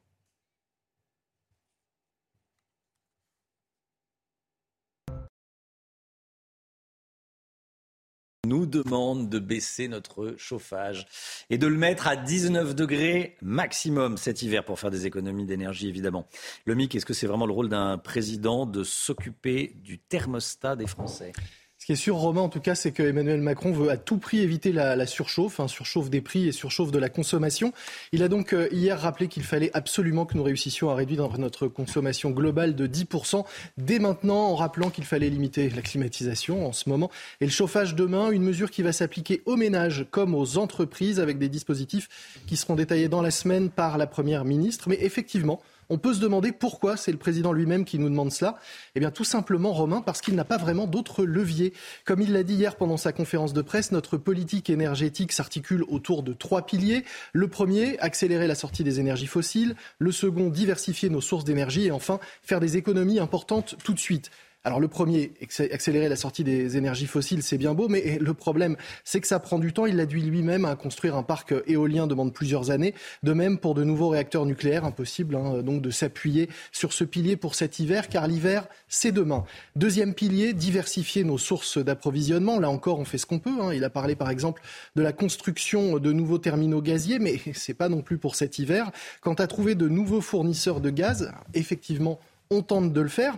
Mais regardez, euh, Romain, toute la difficulté, eh bien, ça va être de convaincre des fournisseurs de gaz de nous vendre leur production, tout en leur disant qu'on cherche des moyens de se passer d'eux et le plus vite possible. Ça ne nous place pas vraiment en position de force pour négocier. Alors, je résume. Les renouvelables euh, pas pour tout de suite, en tout cas euh, euh, à grande échelle, à très grande échelle, la diversification compliquée à court terme. Donc au final, il ne reste plus que le troisième pilier, les économies. Hein. Exactement, d'où sa prise de parole hier et cet avertissement. Si la bonne volonté ne suffit pas, il faudra passer au rationnement et à la contrainte, c'est ce qu'il a dit. Ça ne se fera évidemment qu'en dernier ressort, a-t-il précisé, si la logique de mobilisation générale ne donne pas les résultats escomptés en passant à un plan de sobriété renforcé, voire de rationnement, mais seulement donc si la sobriété volontaire ne suffit pas. Il a d'ailleurs donné un outil qui nous permettra de suivre quasi en direct nos efforts, le site gouvernemental monecowatt.fr, qui permet de connaître la situation électrique de chaque région, une sorte de météo de l'énergie pour limiter les pics de consommation en attendant le retour des beaux jours. La politique dans un instant avec vous, Jérôme Béglé, directeur général de la rédaction du Journal du Dimanche. On va parler d'Éric Zemmour qui va prononcer un discours aux universités d'été de son parti dimanche. Quelle chance a-t-il de revenir au cœur du jeu politique? Je vous poserai cette question, Jérôme, dans un instant. A tout de suite. Rendez-vous avec Sonia Mabrouk dans Midi News du lundi au jeudi de midi à 14h. La politique avec vous, Jérôme Béglé, muet depuis les législatives, Éric Zemmour fait cette semaine sa rentrée politique. Il va prononcer un discours dimanche prochain. Jérôme, quelle chance a-t-il selon vous de revenir au cœur du jeu politique? Sèchement battu à la présidentielle avec un petit 7% des voix, Éric Zemmour espérait se refaire et s'octroyer une prestigieuse et écoutée tribune à l'Assemblée nationale. Las, dimanche 12 juin, son parti Reconquête n'a obtenu que 4,2% des voix.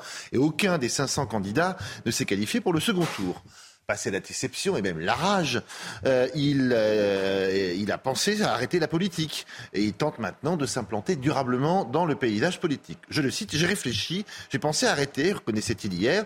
Et puis je me suis dit, je ne me suis pas lancé en politique pour avoir des postes ou diriger un parti. Je me suis jeté à l'eau pour tenter d'arrêter la disparition programmée de la France. Le voici donc de retour dans une situation inconfortable, car il n'a ni élu donc, ni bastion, ni figure de proue dans son parti qui serait capable de ferrailler contre le gouvernement ou faire entendre une voix un peu différente de la sienne. Trois inconnus viennent compliqué, ce second round assez improbable. D'abord, Reconquête revendiquait 125 000 adhérents la veille du premier tour de la présidentielle. Il y a fort à parier que ce vivier s'est considérablement asséché et qu'au printemps prochain, l'armée de Zemmour flirtera plutôt avec les 30 000 âmes. C'est une dynamique un peu compliquée pour initier, on va dire, une renaissance. Par ailleurs, un parti sans argent peut-il mobiliser, se faire connaître, faire connaître son programme, investir dans la formation des cadres ou tout simplement mettre sur pied une campagne de pub? Troisième et dernier écueil, le plus difficile à ignorer et à contourner, c'est le triomphe évidemment de Marine Le Pen et du Rassemblement national qui obstrue l'avenir politique de Reconquête. Jérôme, est-ce que vous voulez nous dire que tant que Marine Le Pen euh, existe politiquement, euh, l'espace politique d'Éric Zemmour est inexistant? C'est exactement ça, Romain. Le score, certes sec, d'Éric Zemmour à la présidentielle n'était pas une catastrophe en soi. Il a devancé les candidats du PS, des Verts et des Républicains. Son échec réside dans son incapacité à devancer Marine Le Pen, car il était là. Le coffre-fort électoral a fracturé. Et depuis le printemps, la présidente du RN a encore augmenté son aura et ses voix tant qu'elle est là, elle empêche euh, le, bourgeon Zemmour de fleurir. Et rien ne vient augurer euh, de la chute de, et des faiblesses, si j'ose dire, de cette famille politique. Avec 89 députés, une campagne pour la présidence du parti jusqu'ici apaisée entre Louis Alliot et Jordan Bardella, une attitude d'opposant responsable mais déterminée, un ancrage massif dans les régions et une prise de conscience précoce et salutaire des problèmes de pouvoir d'achat, le Rassemblement national vit une véritable lune de miel avec les électeurs et renvoie Zemmour et les siens d'électeurs à leurs erreurs, leur solitude et finalement leur manque de soutien populaire. Bref, comme on dit en sport, Reconquête n'est plus maître de son destin. Le parti devra attendre le faux pas du mouvement dont il pensait ne faire qu'une bouchée, tel est prix qu'il croyait prendre. Plus personne ne pense que Marine Le Pen ne pourra pas être élue présidente de la République, qu'elle manque de troupes, d'argent, d'idées, de talent ou d'élus, ou qu'elle sera la première victime de la recomposition politique nécessaire à droite. En revanche, cette analyse développée cet hiver par Éric Zemmour va comme un gant au Zemmour de l'automne. Et il lui sera très difficile de se tirer de ce mauvais pas-là. Jérôme Béglé. Merci beaucoup, Jérôme, directeur général de la rédaction du Journal du Dimanche. Soyez là à 8h15. Laurence Ferrari recevra Agnès Pannier-Runacher, ministre de la Transition énergétique. Agnès Pannier-Runacher, invitée de Laurence Ferrari à 8h15. Le temps, tout de suite, c'est agité 17 départements en vigilance orange. Alexandra Blanc. Une journée de mardi placée sous le signe des orages avec plusieurs départements sous surveillance et des orages bien localisés principalement autour du golfe du Lion ou encore en remontant vers la Bourgogne, la Franche-Comté ou encore la Lorraine. Plusieurs départements placés sous surveillance puisque ces orages pourraient être localement assez violents. On attend de la pluie mais également de fortes rafales de vent et de la grêle principalement entre le Gard, l'Hérault en remontant vers le Lyonnais ou encore la Bourgogne, la Franche-Comté et la Lorraine. On retrouve également un temps assez mitigé, assez instable sur le nord-ouest du pays avec beaucoup de nuages cet après-midi, mais également de bonnes rafales de vent de l'ordre de 60 à 70 km par heure. En revanche, retour de belles éclaircies dans le sud-ouest ou encore en remontant vers les Ardennes. Les températures, eh bien, elles restent estivales, excepté sur le nord-ouest, avec 21 degrés à Brest ou encore 22 degrés à Rennes, tandis que vous aurez localement 33 degrés euh, pour Toulouse, 32 degrés à Marseille, 30 degrés en moyenne pour les régions centrales ou encore 29 degrés à Besançon, où là, les orages pourraient être localement assez euh, violents. La suite du programme, on prend les et on recommence avec des conditions météo qui vont rester mitigées également pour la journée de mercredi. On attend des orages entre le golfe du Lion, les Alpes ou encore en remontant vers le Jura. On aura également un temps instable sur le nord-ouest et puis partout ailleurs, un petit peu un entre-deux avec une alternance de nuages, d'éclaircies et de quelques averses. Le tout dans des températures qui vont un peu baisser pour votre journée de mercredi. 24 degrés en moyenne au nord, 27 degrés dans le sud et ce n'est que le début puisque la fin de semaine s'annonce un peu plus fraîche et toujours orageuse.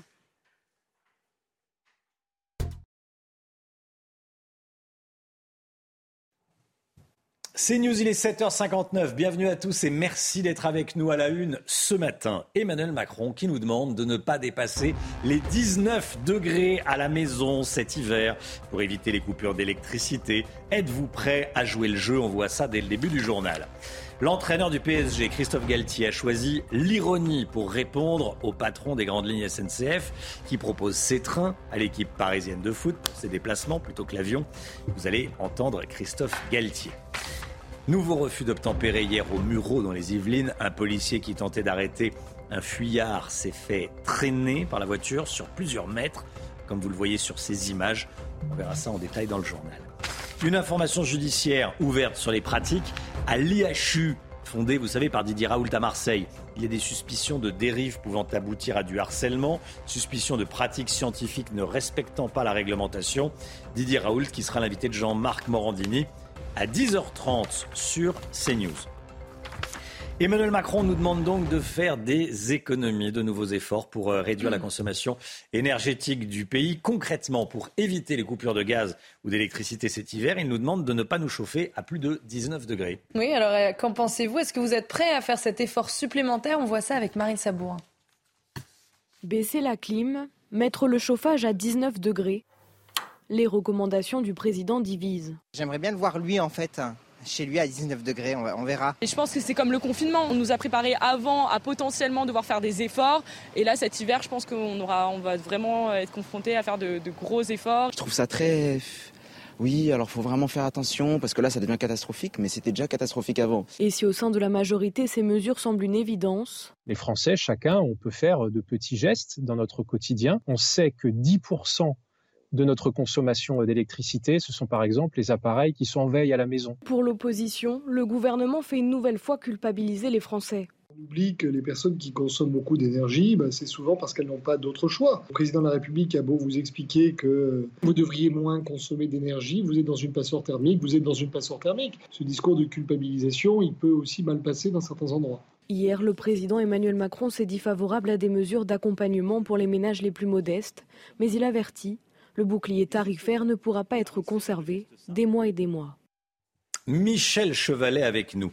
Eh, Michel, Emmanuel Macron nous demande donc de mettre le, thermostat à 19 degrés. Est-ce que ce sera suffisant au moins pour éviter les coupures cette ah bah Attendez, c'est déjà une mesure simple et de bon sens et qui coûte rien. Hmm. bah oui, parce qu'après toutes les autres mesures, quand il faut investir, il faut construire, bien sûr. Moi je dis, bon, bah, euh, en 67, je n'ai pas connu ça. C'était la chasse au gaspille. C'était la chasse au gaspille. Et dans la chasse au gaspille, parmi toutes les mesures sur les économies d'énergie, il y avait mettez un pullover et baissez la température. C'était du bon sens. Vous voyez, on prend les, vieilles recettes et, ça marche. Alors la question, c'est de savoir est-ce que c'est les petits ruisseaux font les grandes rivières Est-ce que ça va avoir une incidence? Oui, si on baisse la température sur l'ensemble. Attention de, toutes les habitations. La France, c'est un cas particulier d'avoir un tant de place sur le chauffage électrique. Hein. Et le chauffage électrique représente 30% de la consommation d'électricité. Donc il faut agir. Voilà pourquoi on, agit là-dessus. Alors par contre, est-ce que ça va être efficace? Ça va faire baisser, oui, de 7% la consommation, mais ça ne résoudra pas le problème. Le jour où il va y avoir un grand coup de froid, oui, et que ça, ça touchera toute l'Europe, et que les autres pays ne pourront pas nous alimenter en électricité, eh bien, forcément, ça passera pas. Ça dépendra véritablement de la, de la, de la météo. C'est Alexandra Blanc, la, clé est en vrai, C'est ce que je suis en train de me dire. Vaut mieux que je pose la question à Alexandra Blanc. Voilà. Merci beaucoup, je Michel. Hein. chez vous, est-ce que vous allez baisser la, la, température ou en tout cas mettre le chauffage à, 19 ah au, au, maximum? Jérôme Béglé, tiens, qu'est-ce que vous allez faire vous, vous, allez, vous allez mettre à 19 ou pas? Je chauffe jamais beaucoup chez moi, mais je ne suis pas certain que je baisserai de 2 ou 3 degrés. Je dois chauffer à 20. Est-ce que je passerai à 19 Je verrai. Franchement, c'est du coup par coup, c'est du ressenti. Je peux pas vous dire à l'avance. Je suis honnête. Je vais vous pas. pas. Ne vous énervez pas. Jérôme. On verra. On verra. On verra. On verra. Gauthier Lebret. Non, mais il y a quelque chose de très surprenant dans ce qu'a dit le président hier. Il parlait de la climatisation. Mais très peu de Français ont la clim chez eux. Ah, c'est vrai. Très peu de Français ont la clim chez eux. Moi, personnellement, j'ai pas la clim. Hein. J'ai un ventilateur tout au plus. Non, mais il parlait pour les boutiques. Non, non, non, il parlait des Français chez eux. il parlait des Français chez eux. Et très peu de Français ont la climatisation. Effectivement. Allez, un autre euh, sujet, on en parlait hier dans la matinale, ça peut être anecdotique, quoique. Euh, le patron des TGV intercités, vous le savez, a proposé au PSG d'utiliser ses trains plutôt que l'avion pour les courts déplacements. Hein. ça, c'était euh, hier. La question a été posée à l'entraîneur du Paris Saint-Germain. Et oui, il lui a demandé s'il avait réfléchi à cette proposition ou s'il en avait parlé à ses joueurs. Eh bien, écoutez sa réponse.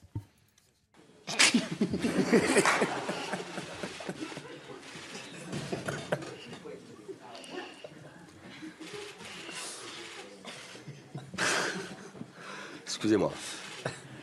Je me doutais qu'on allait avoir euh, cette question-là.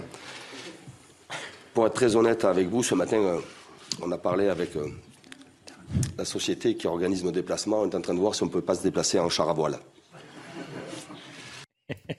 Bon, alors, euh, ça peut faire rire ou pas. En tout cas, ça va pas fait rire la ministre des Sports, euh, qui, en clair, là, gentiment, euh, j'allais dire, convoqué au ministère. En tout cas, lui a dit, tiens, et si on, parlait du, sujet, Amélie Oudéa-Castera, on va peut-être voir son tweet, Monsieur Galtier, vous nous avez habitués à des réponses plus pertinentes et plus responsables. il y a également la réaction de la maire de Paris, Anne Hidalgo. Non, mais ça va pas de répondre des trucs pareils. On se réveille, les gars. Ici, c'est Paris. Voilà. Donc, réaction de, la maire de, la capitale. Je vous pose la question. Tiens, sur le compte Twitter de CNews, le PSG doit-il se déplacer en train? Vous donnez votre avis. Vous dites oui ou vous dites non. Oui à 54%, non à 46%. C'est quand même très. Euh, euh, c'est très, mm. c'est quasi également réparti. Hein. J'allais dire quasi également réparti. Vous pouvez continuer à aller sur le compte Twitter de CNews pour donner votre avis. Euh, nouveau refus d'obtempérer hier après-midi au Muro dans les Yvelines, Chana. Hein. Et oui, un équipage de police secours a voulu contrôler un véhicule qui a immédiatement pris la fuite. Vous allez voir la vidéo. Quelques mètres plus loin, le fuyard est sorti de la voiture pour monter dans un autre véhicule. Un policier a tenté de le rattraper. Il s'est accroché à la fenêtre, mais le conducteur a démarré et a traîné l'agent sur plusieurs mètres. Et on sera en direct avec Mathieu Vallet à 8h30. Des policiers caillassés dans un quartier de Valence dans la Drôme. Ça s'est passé dimanche soir. Les agents venaient de mettre fin à un rodéo urbain quand ils ont été pris pour cible par une trentaine de jeunes violents. il a fallu des renforts, des tirs de gaz lacrymogène et des balles de défense pour ramener le calme. Écoutez euh, Bruno Bartosetti du syndicat Unité SGP Police. Si aujourd'hui on enregistre euh, une centaine de blessés dans nos rangs tous les jours, c'est que forcément on a des interventions difficiles. Et lorsqu'on est pris à partie comme ça, avec des, parfois des cocktails Molotov, là on a été caillassé, eh bien on peut, on peut malheureusement que déplorer que tout simplement que c'est notre, c'est notre quotidien. C'est très compliqué pour nous de faire cesser ces, ces mouvements très dangereux. Euh, avec des, conducteurs irresponsables qui deviennent, sans le savoir, des criminels. La justice enquête sur l'IHU de Marseille sous la direction de Didier Raoult. Une information judiciaire a été ouverte hier soir. Ça fait suite à un rapport accablant publié hier. Hein. Ce rapport révèle des manquements graves en matière de santé ou de recherche. Certains peuvent même euh, relever d'une qualification pénale. Le détail avec Marine Sabourin. C'est un rapport accablant qui pointe du doigt de graves dysfonctionnements. À l'époque où l'IHU est dirigé par Didier Raoult, il dénonce des pratiques médicales et scientifiques inappropriées et un non-respect de la réglementation en vigueur, pouvant entraîner un risque sanitaire pour les patients. Diligenté par le gouvernement, ce rapport met à mal l'ex-directeur de l'établissement en révélant des dérives dans la pratique de management pouvant générer du harcèlement. Ce compte-rendu décrit des médecins sous pression de leur direction afin de prescrire notamment de l'hydroxychloroquine, pourtant interdite depuis mai 2020. Enfin, il évoque une dégradation progressive de la situation financière de l'IHU. Les ministres de la Santé et de la Recherche convoqueront bientôt les dirigeants fondateurs de l'IHU et son nouveau directeur. Ils devront suivre l'intégralité des recommandations formulées par les inspections. Voilà, Jean-Marc Morandini recevra à 10h30 sur CNews Didier Raoult. Didier Raoult chez Jean-Marc Morandini dans Morandini Live à 10h30. 8h08, restez bien avec nous dans quelques instants. Laurence Ferrari interviewera Agnès Pannier-Runacher, ministre de la Transition énergétique. A tout de suite. Rendez-vous avec Pascal Pro dans l'heure des pros, du lundi au vendredi de 9h à 10h30. C'est News, il est 8h15. Bienvenue à tous. Dans un instant, Laurence Ferrari, vous recevrez Agnès Pannier-Runacher, la ministre de la Transition énergétique. Mais tout de suite, c'est le point info, bien sûr, avec Chanel Housteau. La justice enquête sur l'IHU de Marseille sous la direction de Didier Raoult. Une information judiciaire a été ouverte hier soir à la demande du gouvernement. Ça fait suite à un rapport accablant publié hier. Ce rapport révèle des manquements graves en matière de santé ou de recherche. Didier Raoult qui sera l'invité de Jean-Marc Morandini ce matin à 10h30 sur CNews. Une enquête a été ouverte après l'agression d'un juif orthodoxe à Strasbourg. Un homme l'a volontairement fait tomber de son vélo ce week-end avant de s'enfuir. La victime est gravement blessée et souffre de multiples fractures, notamment au nez, au bras et aux côtes. Au moment de l'agression, sa kippa était cachée par son casque de vélo, mais il portait une tenue traditionnelle juive orthodoxe. Au Canada, l'un des deux suspects recherchés après les attaques meurtrières au couteau a été retrouvé mort. La police a annoncé cette nuit l'avoir retrouvé dans une des deux villes où 11 personnes ont été tuées. Son corps portait plusieurs blessures et c'est son frère qui est suspecté de l'avoir tué. Son frère qui est toujours en fuite. Laurence, vous recevez ce matin Agnès Pannier-Runacher. Bonjour Madame la Ministre. Bonjour Laurence Emmanuel Macron a invité hier les Français à la sobriété énergétique pour éviter les rationnements. On va y revenir dans le détail. Mais avant cela, un petit commentaire sur ce qui est en train de devenir allez, un scandale national dont nous Français avons la spécialité. Faut-il vouer aux gémonies? Christophe Galtier, entraîneur du PSG, et son joueur vedette Kylian Mbappé, qui ont osé rire et plaisanter lorsqu'on leur a demandé pourquoi ils ne prenaient pas le train plutôt que le jet privé. Est-ce que la sobriété, c'est devenu la nouvelle religion d'État? Est-ce qu'on se fait lyncher si on n'y adhère pas? C'est ça? Je ne crois pas. Je crois surtout que la réaction de Fabien Galtier et de Kylian Mbappé montre à quel point ils sont très loin des enjeux de réchauffement climatique et je crois que tous les Français aujourd'hui ont pris la mesure de ce réchauffement climatique cet été. Ce réchauffement climatique, c'est plus une abstraction, c'est quelque chose qui a euh, des conséquences sur notre quotidien. Mmh. Ce sont des feux de forêt, euh, ce sont, c'est une sécheresse très forte, ce sont des inondations, et chacun doit prendre sa part de cet effort de réduction des émissions de gaz à effet de serre. Et Donc ce n'est pas risible. Pas Fabien, parce qu'évidemment, j'ai fait la, Pardon. la Oui, c'est Fabien. Christophe. Mais ce n'est pas risible. Et c'est ça qui est choquant dans leurs propos, c'est d'en faire quelque chose qui est anecdotique.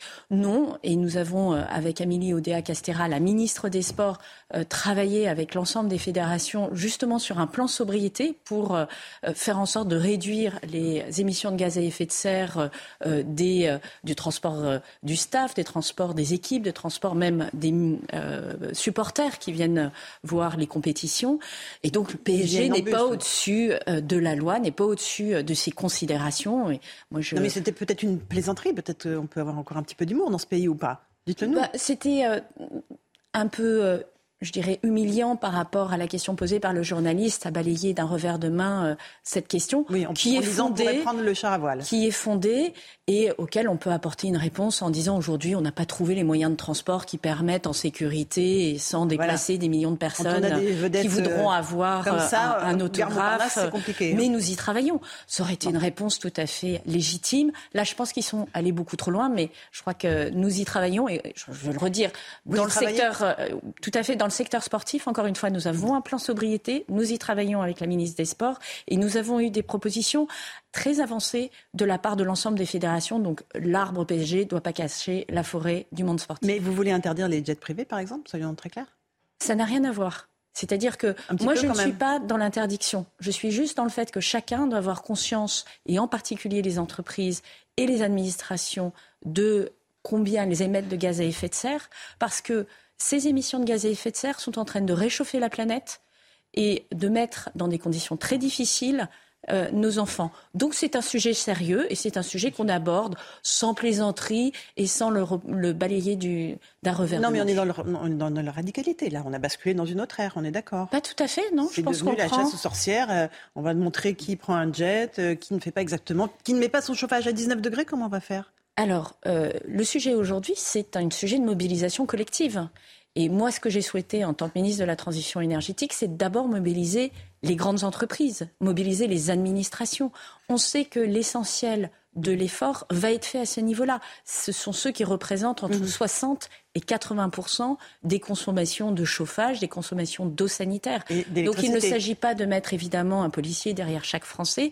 Il s'agit plutôt de dire, il s'agit plutôt de dire que collectivement, avec ces efforts de sobriété, on répond à un enjeu climatique qui aujourd'hui est très important. Encore une fois, personne n'a envie de voir la forêt à côté de chez lui, aucun Français brûlé. Personne n'a envie de voir sa maison fendillée parce que euh, les alternances de pluie et de sécheresse fait qu'un million de, de, de bâtiments Donc sont mettre le chauffage à 19 degrés évitera les incendies mettre le chauffage à 19 degrés de manière continue et continuer à faire euh, des baisses de nos émissions de gaz à effet de serre, oui, tout à fait, ça contribuera à réduire notre bilan carbone et ça participera de la lutte contre le réchauffement climatique. Est-ce que vous avez vérifié que les immeubles de vos bureaux à la Défense sont bien éteints la nuit parce qu'ils étaient allumés euh, jusqu'à hier? Est-ce que vous avez vérifié? Vous avez, Laurence fait, la tournée euh, juste faire une précision.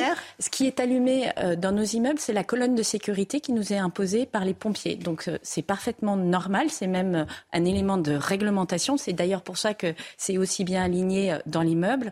Et ce que nous avons fait aussi, c'est de faire en sorte que les rondes de sécurité qui tournent et qui euh, euh, ont un système de détection qui peut allumer les lumières pendant deux heures soient réduites à allumer les lumières pendant 30 minutes pour les rondes de sécurité.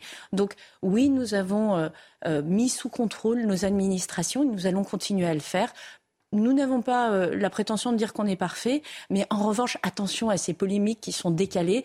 Euh, je pense que les immeubles de grande hauteur doivent respecter euh, la réglementation des pompiers. Alors, vous allez réunir les acteurs du transport aujourd'hui, toujours pour cet objectif de réduction de 10% de la consommation énergétique. Ça veut dire concrètement moins de trains à la SNCF, moins de bus, moins d'avions, moins de bateaux, moins dans, dans les ports? Alors moi, je suis très surprise de cette discussion parce que à aucun moment nous n'avons dit que nous allons réduire le nombre de trains. Et pour une raison très simple, c'est que si vous voulez réduire euh, la consommation de carburant, et si vous voulez avoir un report des gens qui prennent leur voiture vers le train, vous avez besoin de plus de, lignes. de trains. Donc vous, avez dites qu'il n'y aura pas moins de trains. Et oui, vous avez besoin de plus de transports en commun confortables, réguliers et fiables. Donc c'est tout à fait l'enjeu. Après, qu'on travaille avec euh, euh, les aéroports, les ports euh, et la SNCF sur le chauffage des gares, sur l'électricité dans les gares, c'est légitime. et ça va nous permettre, là encore, de faire des économies et la chasse au gaspillage. Donc pas de moins, pas moins de trains, pas moins de bus, pas moins de bateaux. Non, il faut surtout faire attention à ce que la sobriété soit pas un prétexte pour euh, réduire l'offre de services publics ou réduire l'activité. Ce n'est pas notre euh, euh, choix. Notre choix, c'est de dire que depuis longtemps, on a eu la chance d'être dans un monde où, au fond, l'énergie, on s'en préoccupait pas. C'était abondant, c'était pas cher et on n'y faisait pas vraiment attention. Le fait de dire qu'on, lorsqu'on baisse d'un degré le chauffage dans un bâtiment, ça permet d'économiser 5 à 7% de la facture je crois que tout le monde peut comprendre mhm. que c'est quelque chose qui est atteignable, que c'est un effort qui est à la fois collectif, raisonné et proportionné. Et donc, c'est de ça qu'on parle aujourd'hui. Le plan sobriété, c'est une économie de 10% de l'énergie.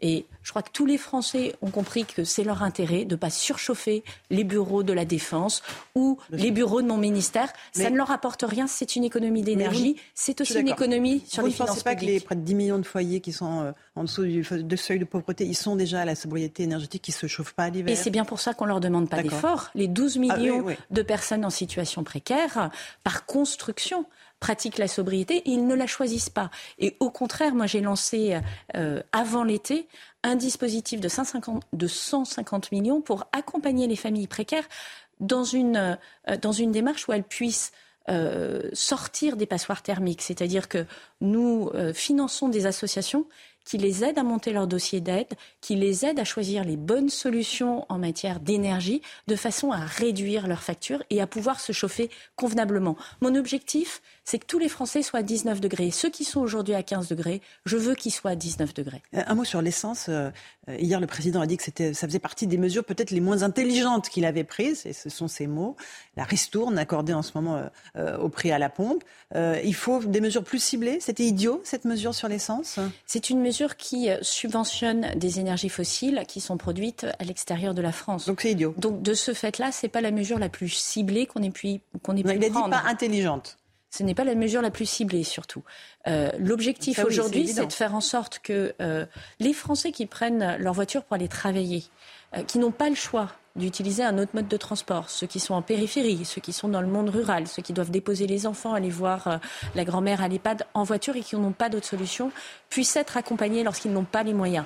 En revanche, euh, peut-être qu'il n'appartient pas aux Français de financer le week-end ou l'aller-retour euh, en Normandie euh, de quelqu'un qui a les moyens de se payer de l'essence. C'est ça que dit le président et nous allons resserrer nos dispositifs en 2023. Est-ce qu'il faudra présenter sa feuille d'impôt à la pompe ou est-ce que ce sera des, tickets qui seront donnés aux familles les plus modestes? Comment vous allez faire concrètement? Ça, c'est un, c'est un sujet qui va être, je dirais, arbitré dans les prochains jours, mais je veux rappeler qu'on a aujourd'hui un système qui est plébiscité par les associations, euh, par les entreprises et par les ménages qui s'appelle le chèque énergie. Il, a, il est très, très utile parce qu'il est automatique. Donc il ne nécessite pas de démarche. Vous savez que beaucoup de Français en situation précaire euh, sont handicapés pour faire les démarches. Ils n'ont pas forcément, ne serait-ce que euh, l'outil numérique pour le faire. Deuxième chose, ça s'adresse aux énergies comme l'électricité, le gaz, etc. Donc ça répond vraiment au sujet. Et effectivement, c'est fondé sur le revenu fiscal. Donc c'est ciblé sur les familles qui en ont le plus besoin. Et encore une fois, je pense qu'il est important d'accompagner les Français dans les situations les plus précaires, mais aussi ceux qui travaillent et dont le salaire est encore modeste. Parce Donc que les classes moyennes qui travaillent. Exactement. Mhm, d'accord.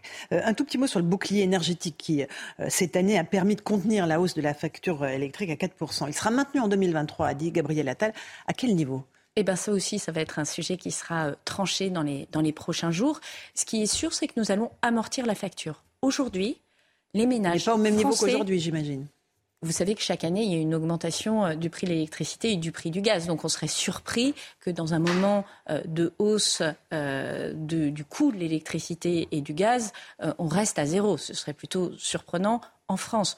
Mais en revanche, je veux le redire, les ménages français aujourd'hui sont ceux en Europe qui payent le prix le plus bas de l'électricité et du gaz. Et ça, c'est important parce que ça leur a permis de protéger leur pouvoir d'achat. Ça explique que nous ayons le taux d'inflation le plus bas d'Europe. Il est élevé, mais il est très loin des sommets atteints par d'autres pays. Et nous allons continuer à accompagner les Français. Gabriel Attal l'a dit, Bruno Le Maire a dit, la Première ministre l'a dit, le Président de la République encore euh, hier. Hier. Et donc, ces décisions seront prises dans les prochains jours. Un tout petit mot sur les stocks de gaz. Euh, où est-ce qu'on en est à l'heure où on se parle? Est-ce qu'on a de quoi aller euh, jusqu'à la fin de l'hiver? On est à quoi? Plus de 94% Oui, tout à fait. C'est-à-dire qu'aujourd'hui, on a atteint euh, le niveau euh, maximum. Vous savez qu'on ne peut pas être à 100% parce qu'il faut ménager un petit peu d'espace. hein. C'est comme lorsque vous remplissez une bouteille, vous laissez toujours un petit peu d'air avant le, le goulot. Donc, on est au maximum euh, de nos stocks de gaz. Ces stocks de gaz représentent 50% de notre consommation hivernale. Donc, vous voyez, on est bien équipé. On continue à alimenter par nos terminaux gaziers dont on a augmenté les capacités parce que ça fait plusieurs mois qu'on travaille. C'est un plan qui est préparé, qui est euh, déployé par le gouvernement depuis plusieurs mois, euh, qui est ordonné et qui explique aujourd'hui qu'avec nos terminaux gaziers, avec nos stockages de gaz, avec le déblocage de projets aussi euh, de biogaz renouvelables, nous sommes dans les meilleures conditions pour euh, préparer l'hiver. On a de quoi passer la moitié de l'hiver, en tout cas avec les stocks de gaz qu'on a. Oui, et pardon, euh, 50%. non seulement euh, nous avons des stocks de gaz, mais nous avons des terminaux méthaniers qui tous les jours reçoivent du gaz naturel liquéfié Mhm. et qui tous les jours alimentent le système, à tel point qu'aujourd'hui, nous sommes exportateurs nets de gaz vers le reste de l'Europe parce que nos besoins sont très largement couverts. Un mot sur le nucléaire. Le gouvernement veut relancer les 32 réacteurs nucléaires qui sont à l'arrêt en ce moment pour corrosion ou pour maintenance. Est-ce que c'est une réouverture à marche forcée que vous demandez euh, Non. ces- Non, mais est-ce que c'est au détriment de la sécurité? Parce qu'il faut absolument produire, parce qu'on a Mais besoin de cette énergie. Laurence Ferrari, euh, cette, euh, ces réouvertures de centrales à gaz, c'est le planning Non, que donne EDF pas de gaz, manière publique. nucléaire, je vous parle. euh, de centrales à nucléaire, pardon, c'est le planning que donne EDF, que communique EDF de manière obligatoire. Donc ce n'est pas une annonce du gouvernement, c'est simplement la réalité opérationnelle d'EDF. EDF euh, est euh, obligé par la loi européenne à dire de manière très transparente quand est-ce qu'elle arrête euh, une centrale nucléaire, quand est-ce qu'elle la redémarre, de façon à ce qu'on puisse anticiper sur le marché européen euh, l'offre et la demande d'électricité.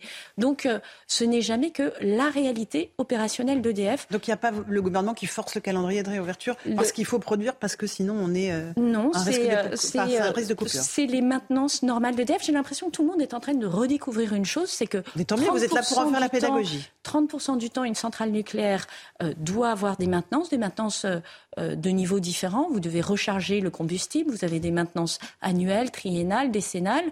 Pour nos centrales nucléaires qui passent le cap des 40 ans d'exploitation, vous avez une revue de l'ensemble de l'installation pour prolonger son utilisation de 10 ans. Vous savez que nos centrales ont été construites fin des années 70, début des années 80, donc on est dans cette période-là. Donc sur toutes ces centrales, c'est des maintenances très classiques. Sur les centrales, les 12 réacteurs qui font l'objet euh, d'un suivi particulier parce qu'on a détecté de la corrosion, là, les réparations ont fait l'objet d'une présentation à l'autorité de sûreté nucléaire qui a validé le protocole de sé- sécurité.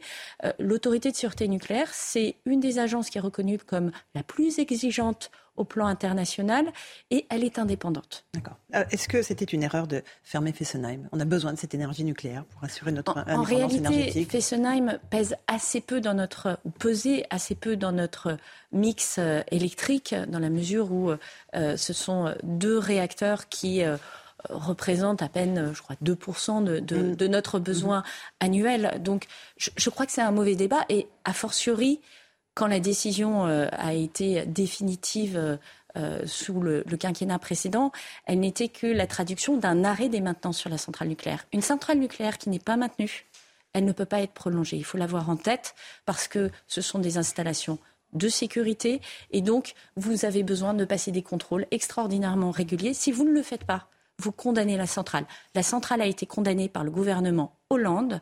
Il est faux de dire qu'il était possible de la redémarrer aujourd'hui en claquant dans les doigts. Est-ce qu'il y a des entrées précises qui ont été données à EDF sur euh, la réouverture de certaines centrales? Est-ce qu'il y a assez de main-d'œuvre euh, Le patron de EDF, M. Lévy, euh, s'est plaint du fait que voilà, lui, il n'a plus la main-d'œuvre pour ces nouvelles centrales? Alors, ce que j'observe, c'est que Jean-Bernard Lévy, il y a deux ans, je crois, se féliciter d'avoir su relancer l'attractivité des métiers du nucléaire et d'avoir toutes les compétences disponibles dans le cadre d'un plan qu'il avait lancé. J'ai l'impression que finalement, il juge durement sa propre gestion. Euh, Aujourd'hui, EDF doit se concentrer sur sa performance industrielle et opérationnelle. Nous, c'est ce que nous lui demandons en tant qu'actionnaire principal de cette entreprise. Euh, c'est pas sa performance financière. Nous sommes le principal mm. actionnaire. Nous sommes euh, derrière cette entreprise. Nous finançons à chaque fois qu'il y a euh, des sujets euh, financiers, les augmentations de capital, etc. Aujourd'hui, c'est la performance opérationnelle. Et ça, EDF en a les moyens. Il y a des compétences, mais c'est à eux de suivre ça au plus près. Et moi, je le redis, Lorsque DF annonce un calendrier de réouverture des centrales, il doit le tenir. Je crois que c'est ce qu'il doit aux Français. Merci beaucoup Agnès Pannier-Runacher d'être venue ce matin dans la matinale CNews. On aura l'occasion de vous réinviter euh, pour évoquer tous ces sujets d'énergie qui vont nous occuper tous les verts. Merci à vous. Merci beaucoup Laurent. À vous Romain Desarts pour la suite. C'est News, il est 8h30. Merci à vous Laurence Ferrari, et à votre invité Agnès Pannier-Runacher, ministre de la Transition énergétique. À la une ce matin, ce reportage qui vous fait beaucoup réagir. Une ville qui a basculé dans l'insécurité. Nantes, qui était paisible il y a encore quelques années, est devenue invivable pour nombre de ses habitants. Certains Nantais, au bout du rouleau, sont obligés de déménager. Vous allez voir. Nouveau refus d'obtempérer hier au Muro dans les Yvelines. Un policier qui tentait d'arrêter le fuyard s'est fait traîner par la voiture sur plusieurs mètres. Mathieu Vallet sera euh, en direct avec nous. Et Mathieu Vallet qui va nous donner notamment des, des nouvelles de ce policier. A tout de suite, Mathieu Vallée. Des pharmacies qui vont devoir réduire leurs horaires d'ouverture. Pourquoi? Bah, Il manque des bras. Il manque des bras. Et 1500 professionnels manquent à l'appel. Et puis il y a de plus en plus de cyclistes, mais acheter un vélo neuf peut être onéreux. On est ce matin avec Marie Conan chez un marchand de vélos d'occasion. A tout de suite, Marie. L'insécurité ne touche évidemment pas que les banlieues. À Nantes, le centre-ville souffre depuis plusieurs années maintenant d'une montée de la violence que certains expliquent notamment par l'arrivée de jeunes migrants. Et voilà, l'arraché, agression et trafic de stupéfiants. Les habitants n'en peuvent plus. Certains ont même décidé de déménager. Michael Chailloux est allé à leur rencontre. Place du commerce à la croisée des tramways, c'est l'hyper centre-ville de Nantes. Victoire habite ici depuis trois ans, aux premières loges d'un spectacle devenu son quotidien. On voit les, les, délinquants, euh, la, vente de drogue, de cigarettes. Trois fois en six mois, on a essayé de me voler mon portable, dont deux fois deux jours de suite. Devant chez vous quasiment euh, Devant chez moi exactement. Avec ses voisins, Victoire a multiplié les vidéos et photos devant l'entrée de son immeuble pour alerter. Aujourd'hui, elle a pris une décision plus radicale. Je déménage. J'ai fait un burn-out cet hiver parce que c'était trop. Benoît et Jonathan travaillent dans des bars du centre-ville. Le premier s'est fait voler sa trottinette par deux fois en un mois. Le second a eu le tibia transpercé en sortant du travail. Moi, ils m'ont agressé à 5 avec une matraque télescopique, même pas fouillé. Ça a été juste de l'agression gratuite, très violente. Au sein de l'association Sécurité Nocturne Nantes, il dénonce une banalisation de la violence et ses effets pervers. Les gens en ont tellement marre, donc euh, aller déposer plainte, pourquoi? Puisque de toute façon on ne retrouvera jamais mon téléphone. Il faut absolument déposer plainte et on le dit aux gens, hein, c'est important de déposer plainte. Malgré 150 caméras publiques et une augmentation des effectifs de police nationale comme municipale, le phénomène que certains associent à l'arrivée de jeunes migrants depuis 5 ans semble difficile à juguler. Et puis regardez ce qui s'est passé hier après-midi au Muro dans les Yvelines. Nouveau refus d'obtempérer. Voilà comment ça se passe. Un équipage de police secours a voulu contrôler un véhicule qui a immédiatement pris la fuite. Quelques mètres plus loin, le fuyard est sorti de la voiture pour monter dans un autre véhicule. Voilà. Le policier veut l'arrêter. Le policier s'est accroché à la, enfin, c'est accroché au fuyard qui lui-même s'accrochait à la fenêtre. Le conducteur a démarré malgré tout. Euh, l'agent de police est courageux. Hein. Euh, il a été traîné sur plusieurs mètres. Mathieu Vallet avec nous, syndicat indépendant des commissaires de police. Bonjour Mathieu Vallet. Comment va votre, votre collègue ce matin déjà? Bah, écoutez, il s'en sort miraculeusement avec euh, des blessures légères, notamment en bras, puisque vous avez vu qu'il était traîné sur plusieurs mètres. Et par chance, la chute qu'il fait au bout de quelques mètres lui permet d'éviter de frôler le drame. Mais on voit bien, effectivement, vous avez raison de le dire, je vous remercie, que c'est un policier courageux, c'est un major de police qui a de l'expérience, qui a de l'ancienneté, qui encadre des gardiens de la paix sur le terrain, qui dirige une brigade de police secours au Muro. Et on voit bien que vous voyez, malgré l'âge, malgré l'expérience, on a des policiers qui restent toujours mobilisés motivés sur le terrain. Hmm. Euh, là, que dit la, procédure? Euh, J'imagine que ce, policier n'était pas seul, il avait des collègues avec lui ou un collègue avec lui. On ne tire pas sur la voiture. Bah écoutez, non, les policiers n'ont pas fait usage de leurs armes que quoi qu'ils auraient pu le faire, puisque vous voyez bien que la vie du policier est en danger. Puis j'invite tous ceux qui disent que la police tue, que le problème de euh, la société c'est la police. Ben non, vous voyez bien que c'est les voyous qui blessent, qui blessent grièvement, qui peuvent tuer. Et ça, c'est refus d'obtempérer en France, c'est toutes les 19 minutes depuis le début de l'année. On voit bien que policiers, gendarmes font face à un véritable sport national, un fléau qui gangrène en fait notre société, qui est le symptôme de l'ensauvagement. Regardez bien, ces malfrats, ces criminels aujourd'hui ne refusent plus simplement de s'arrêter. Ils considèrent nos collègues comme des animaux puisqu'ils les traînent sans vergogne jusqu'à blesser grièvement, voire tuer nos collègues. Et malheureusement, c'est le quotidien des policiers, toutes les 19 minutes, de faire face à des refus de tempérer. Oui. Ce que je me dis euh, également, c'est bon, à la limite, maintenant il y a eu ce refus d'obtempérer, il y a eu ces, faits qu'on voit euh, à l'image. Euh, qu'est-ce qu'ils risquent? Ils vont être attrapés Vous allez les interpeller Et qu'est-ce qu'ils risquent ensuite devant la justice? Bah, là, je ne parle pas des violences qui sont commises sur le policier, qui évidemment euh, euh, permettent aux policiers de poursuivre ces individus pénalement en menant une enquête et en les traduisant devant la justice. Le vrai scandale, Romain c'est que le refus de tempérer aujourd'hui, c'est un an d'emprisonnement et que le législateur, c'est-à-dire le député et le sénateur, ont permis à ce que les personnes, lorsqu'elles sont condamnées à une peine inférieure ou égale à un an, elles ne vont pas en prison. Hmm. Donc quand on interpelle un malfrat qui fait un refus d'obtempérer, uniquement un refus d'obtempérer, il sait aujourd'hui qu'il n'ira pas en prison. C'est ça la réalité. Là, ça va au-delà parce qu'il y, a une mise en danger de votre collègue.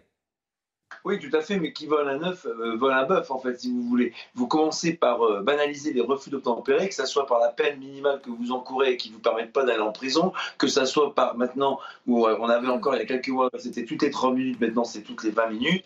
Et effectivement, il faut que ceux qui fracassent la société, qui fracassent les victimes, qui agressent ceux qui portent l'uniforme, aille en prison. Parce que là, sur cette image, c'est pas simplement un policier que vous voyez traîner, c'est la République qui est piétinée dans certains quartiers où les malfrats n'ont plus peur de rien. Donc il faut que les parlementaires qui représentent la nation prennent conscience de l'enjeu de la représentation et du respect de l'autorité qui doit revenir dans ces quartiers, qui doit revenir dans ces territoires que les policiers ont bien du mal à reconquérir parce que vous voyez bien qu'ils le payent auprès de leur intégrité physique et de leur vie. Donc on a besoin des peines plus dures, des peines qui soient réellement exécutées, des gens qui aillent réellement en prison.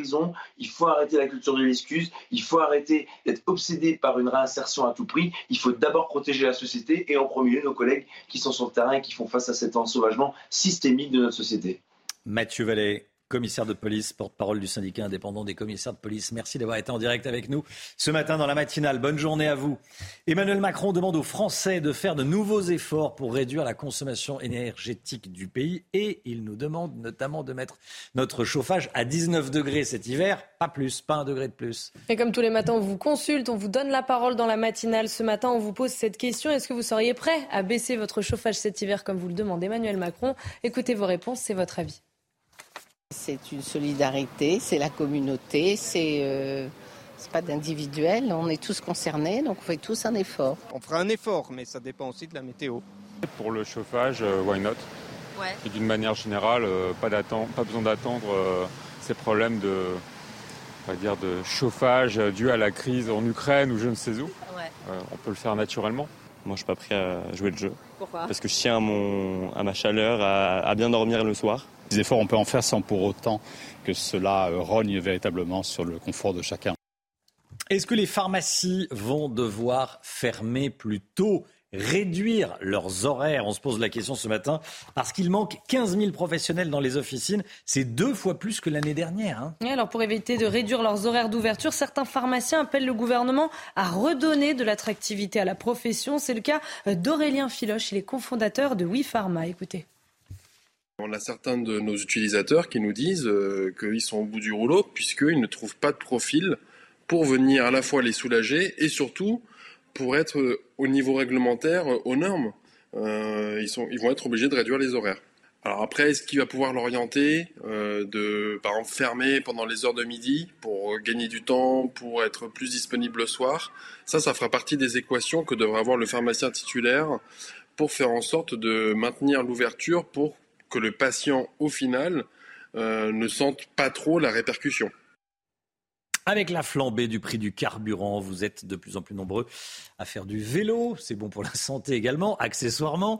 On sera avec euh, le docteur Millot dans, un instant. Allez, un vélo neuf, ceci dit, ça coûte cher. La matinale ce matin chez un réparateur et vendeur de vélos d'occasion avec vous, Marie Conan et Nicolas Vinclair. pour les images, Marie, vous nous donnez quelques pistes pour ne pas se tromper quand on veut acheter un vélo d'occasion. Oui, hein, la première chose à euh, savoir avant d'acheter un vélo euh, d'occasion, c'est de connaître ses besoins. Est-ce que j'ai besoin euh, d'un vélo pour faire mes courses, pour aller au travail? Est-ce que je roule beaucoup occasionnellement? Sur quel terrain? C'est parfois compliqué de s'y retrouver. Hugo, vous êtes spécialiste. Alors avec la flambée du prix de l'essence, du carburant, si je souhaite, comme beaucoup de Français, hein, aller désormais au travail à vélo et que j'habite en ville, quel vélo me conviendra le mieux? Bah écoutez, chez Projet Boussole, euh, nous ce qu'on conseille, ça va être le vélo tout chemin, le VTC, qui est euh, tout équipé et parfait pour aller au boulot et faire des balades le week-end. Et la deuxième option, ça va être euh, pour la ville un vélo vintage, au style et aux couleurs intemporelles des années 70 et 80. Et cette fois-ci, si j'habite à la campagne et que je fais de plus longues distances sur des terrains d'hiver, montrez-nous ce qu'il nous faut. Bah écoutez, pour cette option-là, on va pouvoir opter pour le VTT. Euh, qui va permettre, euh, voilà, avec ses suspensions et son équipement, d'aller sur les chemins les plus escarpés. Et puis pour ceux qui euh, ont besoin d'une assistance, on peut passer sur le vélo électrique euh, qui permettra de faire des longues distances sans se fatiguer. Donc vous voyez, à hein, chacun son vélo euh, de son de main. De plus en plus de Français investissent car le prix moyen d'un vélo d'occasion est environ de 120 euros contre 500 euros pour un vélo neuf. Ça tombe bien, c'est dans mon budget. Moi, je roule en ville, donc celui-ci, il est pour moi. J'arrive à la rédaction en vélo. Merci. Merci beaucoup, Marie Conan, pour tous ces, ces bons conseils. Voilà, on vous attend. La matinale CNews ce matin. En direct chez un marchand de, vélos d'occasion. Le docteur Brigitte Millon est en train de s'installer. C'est bon pour la santé, le vélo. Hein, Bien sûr. Électrique un peu moins, mais. Électrique pour les fainéants. Ou non, non, pas pour les fainéants. Je, rigole. Et pour l'énergie, c'est pas terrible non pour plus, avec les batteries et tout. Euh. Mais pour ceux qui habitent dans des villes comme Lyon, ça monte beaucoup. Euh, euh, voilà, dans les villes où ça monte, ou Paris d'ailleurs. Vous pédalez vous-même? Assez peu. assez peu. Moi, je suis à l'ancienne, mais, mais bon. On va s'y, euh, on va, s'y mettre. Allez, Marie Conan. Tout d'abord, euh, avant de vous retrouver, Brigitte Millot, le point faux, Chana Lousteau. La justice enquête sur l'IHU de Marseille sous la direction de Didier Raoult. Une information judiciaire a été ouverte hier soir à la demande du gouvernement. Ça fait suite à un rapport accablant publié hier. Ce rapport révèle des manquements graves en matière de santé ou de recherche. Didier Raoult qui sera l'invité de Jean-Marc Morandini ce matin à 10h30 sur CNews. Une enquête a été ouverte après l'agression d'un juif orthodoxe à Strasbourg. Un homme l'a volontairement fait tomber de son vélo ce week-end avant euh, de s'enfuir. La victime est gravement blessée et souffre de multiples fractures, notamment au nez, au bras et aux côtes. Au moment de l'agression, sa kippa été cachée par son casque de vélo, mais il portait une tenue traditionnelle juive orthodoxe. Au Canada, l'un des deux suspects recherchés après les attaques meurtrières au couteau a été retrouvé mort. La police a annoncé cette nuit l'avoir retrouvé dans une des deux villes où 11 personnes ont été tuées. Son corps portait plusieurs blessures et c'est son frère qui est suspecté de l'avoir tué. Son frère qui est toujours en fuite. Allez, la santé tout de suite, docteur Millot. Brigitte Millot, vous nous parlez ce matin d'une initiative inédite. Les super policiers de la BRI, la Brigade de recherche et d'intervention de Paris, s'engagent dans la lutte contre les cancers de l'enfant. On le voit là, Brigade mmh. recherche et intervention avec les ballons euh, pour, les, pour les enfants avec le petit ruban jaune. Le ruban euh, jaune qui est le, ruban doré, qui est le, le mois en or, le mois de lutte contre le cancer des enfants. C'est de ça dont vous allez nous parler ce matin. Oui, parce qu'en fait, c'est vrai que les policiers de la BRI, bah, ce ne sont pas que des costauds euh, baraqués, tout en noir, qui sont là dans les mauvais moments, hein, lors des attentats. On va le voir euh, sur ces images qui nous rappellent de très mauvais souvenirs. Euh, ce ne sont pas que ces hommes-là, ils font aussi partie de la police judiciaire. ils sont là en filature, en planque, en enquête, pour nous protéger contre le grand banditisme, contre le terrorisme. Et pas que, ils ont aussi un cœur comme ça. Euh, et oui, en fait, un des membres de la BRI euh, Paris hein, a eu un enfant atteint d'un cancer, euh, cancer qui a été soigné à l'IGR, à l'Institut Gustave Roussy, un centre spécialisé hein, dans les cancers. Et là, tous les collègues, parce que ce qu'il faut comprendre, c'est qu'ils sont, ils vivent des choses tellement extraordinaires. Hein, quand vous êtes sur le Bataclan, quand vous êtes sur l'hypercachère, quand vous, vous vivez des choses tellement incroyables, vous vous entraînez en permanence ensemble. Donc, ils sont unis par des liens au-delà de ce qu'on peut connaître. Il y a une amitié, il y a une cohésion, il y a une solidarité incroyable. Presque fraternelle, quoi. Voilà. et, c'est d'une force incroyable. Ils se sont dit, ils ont été tellement émus par ce qui est arrivé à leurs collègues, qu'ils se sont dit, qu'est-ce qu'on pourrait bien faire? Eh bien, ils ont eu l'idée d'éditer un écusson, comme vous le disiez très justement. C'est l'écusson de la BRI. La BRI, normalement, c'est noir, avec la gargouille de Notre-Dame de Paris qui protège et surveille les Parisiens. Et eh bien là, ils ont ajouté des petits ballons de toutes les couleurs, le ruban doré qui est le ruban du mois du cancer euh, de l'enfant, et aussi des petits nounours qu'on voit. Vous voyez, de chaque côté de Paris, il y a des petits nounours. Eh bien, ces petits écussons, vous pouvez les acheter. Euh, vous avez le numéro qui s'affiche, les numéros qui s'affichent, hein, 04 96 17 63 50. Enfin, comme je le disais toujours, vous savez lire. Euh, vous, les, vous les achetez. Ça vaut combien? C'est 10 euros l'écusson, mais vous n'êtes pas obligé d'en acheter qu'un. Vous pouvez en acheter plusieurs. Et on peut donner plus. Et tout, tout, tout sera intégralement reversé à l'IGR. C'est que pour la lutte contre la... Mm. Non, l'IGR, l'Institut. Pardon, j'avais. L'IGR, l'Institut Gustavo aussi, J'ai mal entendu, la dame est sourde. Et, euh, et donc voilà, vous pouvez en acheter plusieurs, comme je vous le disais, et ce sera intégralement reversé. Alors, revenons au cancer de l'enfant. On va voir ce matin les principales différences entre les cancers de l'enfant et les cancers de l'adulte. Bon, déjà, par définition, il y a l'âge. Hein. Euh, ça n'arrive pas au même âge. Ça arrive chez les tout jeunes enfants. Hein. Euh, il y a à peu près 180 euh, cancers de l'enfant qui arrivent chez des enfants de moins de 1 an. Hein. donc, on le voit, il y a l'âge. Il y a la fréquence. Ce sont des cancers rares, malheureusement trop fréquents. Mais ils sont rares. C'est 1% de l'ensemble des cancers.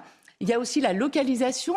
Euh, chez les adultes, ce sont surtout des cancers euh, prostate, sein, euh, poumons, côlon. Chez les enfants, ce sont essentiellement des cancers du sang, des leucémies ou des lymphomes, des cancers du système lymphatique, vous savez, avec les ganglions, etc. Des tumeurs cérébrales aussi. donc les localisations sont différentes. Les causes aussi sont différentes. Euh, ils fument pas, ils boivent pas, ils, se mettent pas au soleil et ils ont des cancers. Donc mmh. c'est pas, pas, ce ne sont pas les mêmes causes. Hein. Euh, les traitements aussi sont différents. Vous comprenez bien.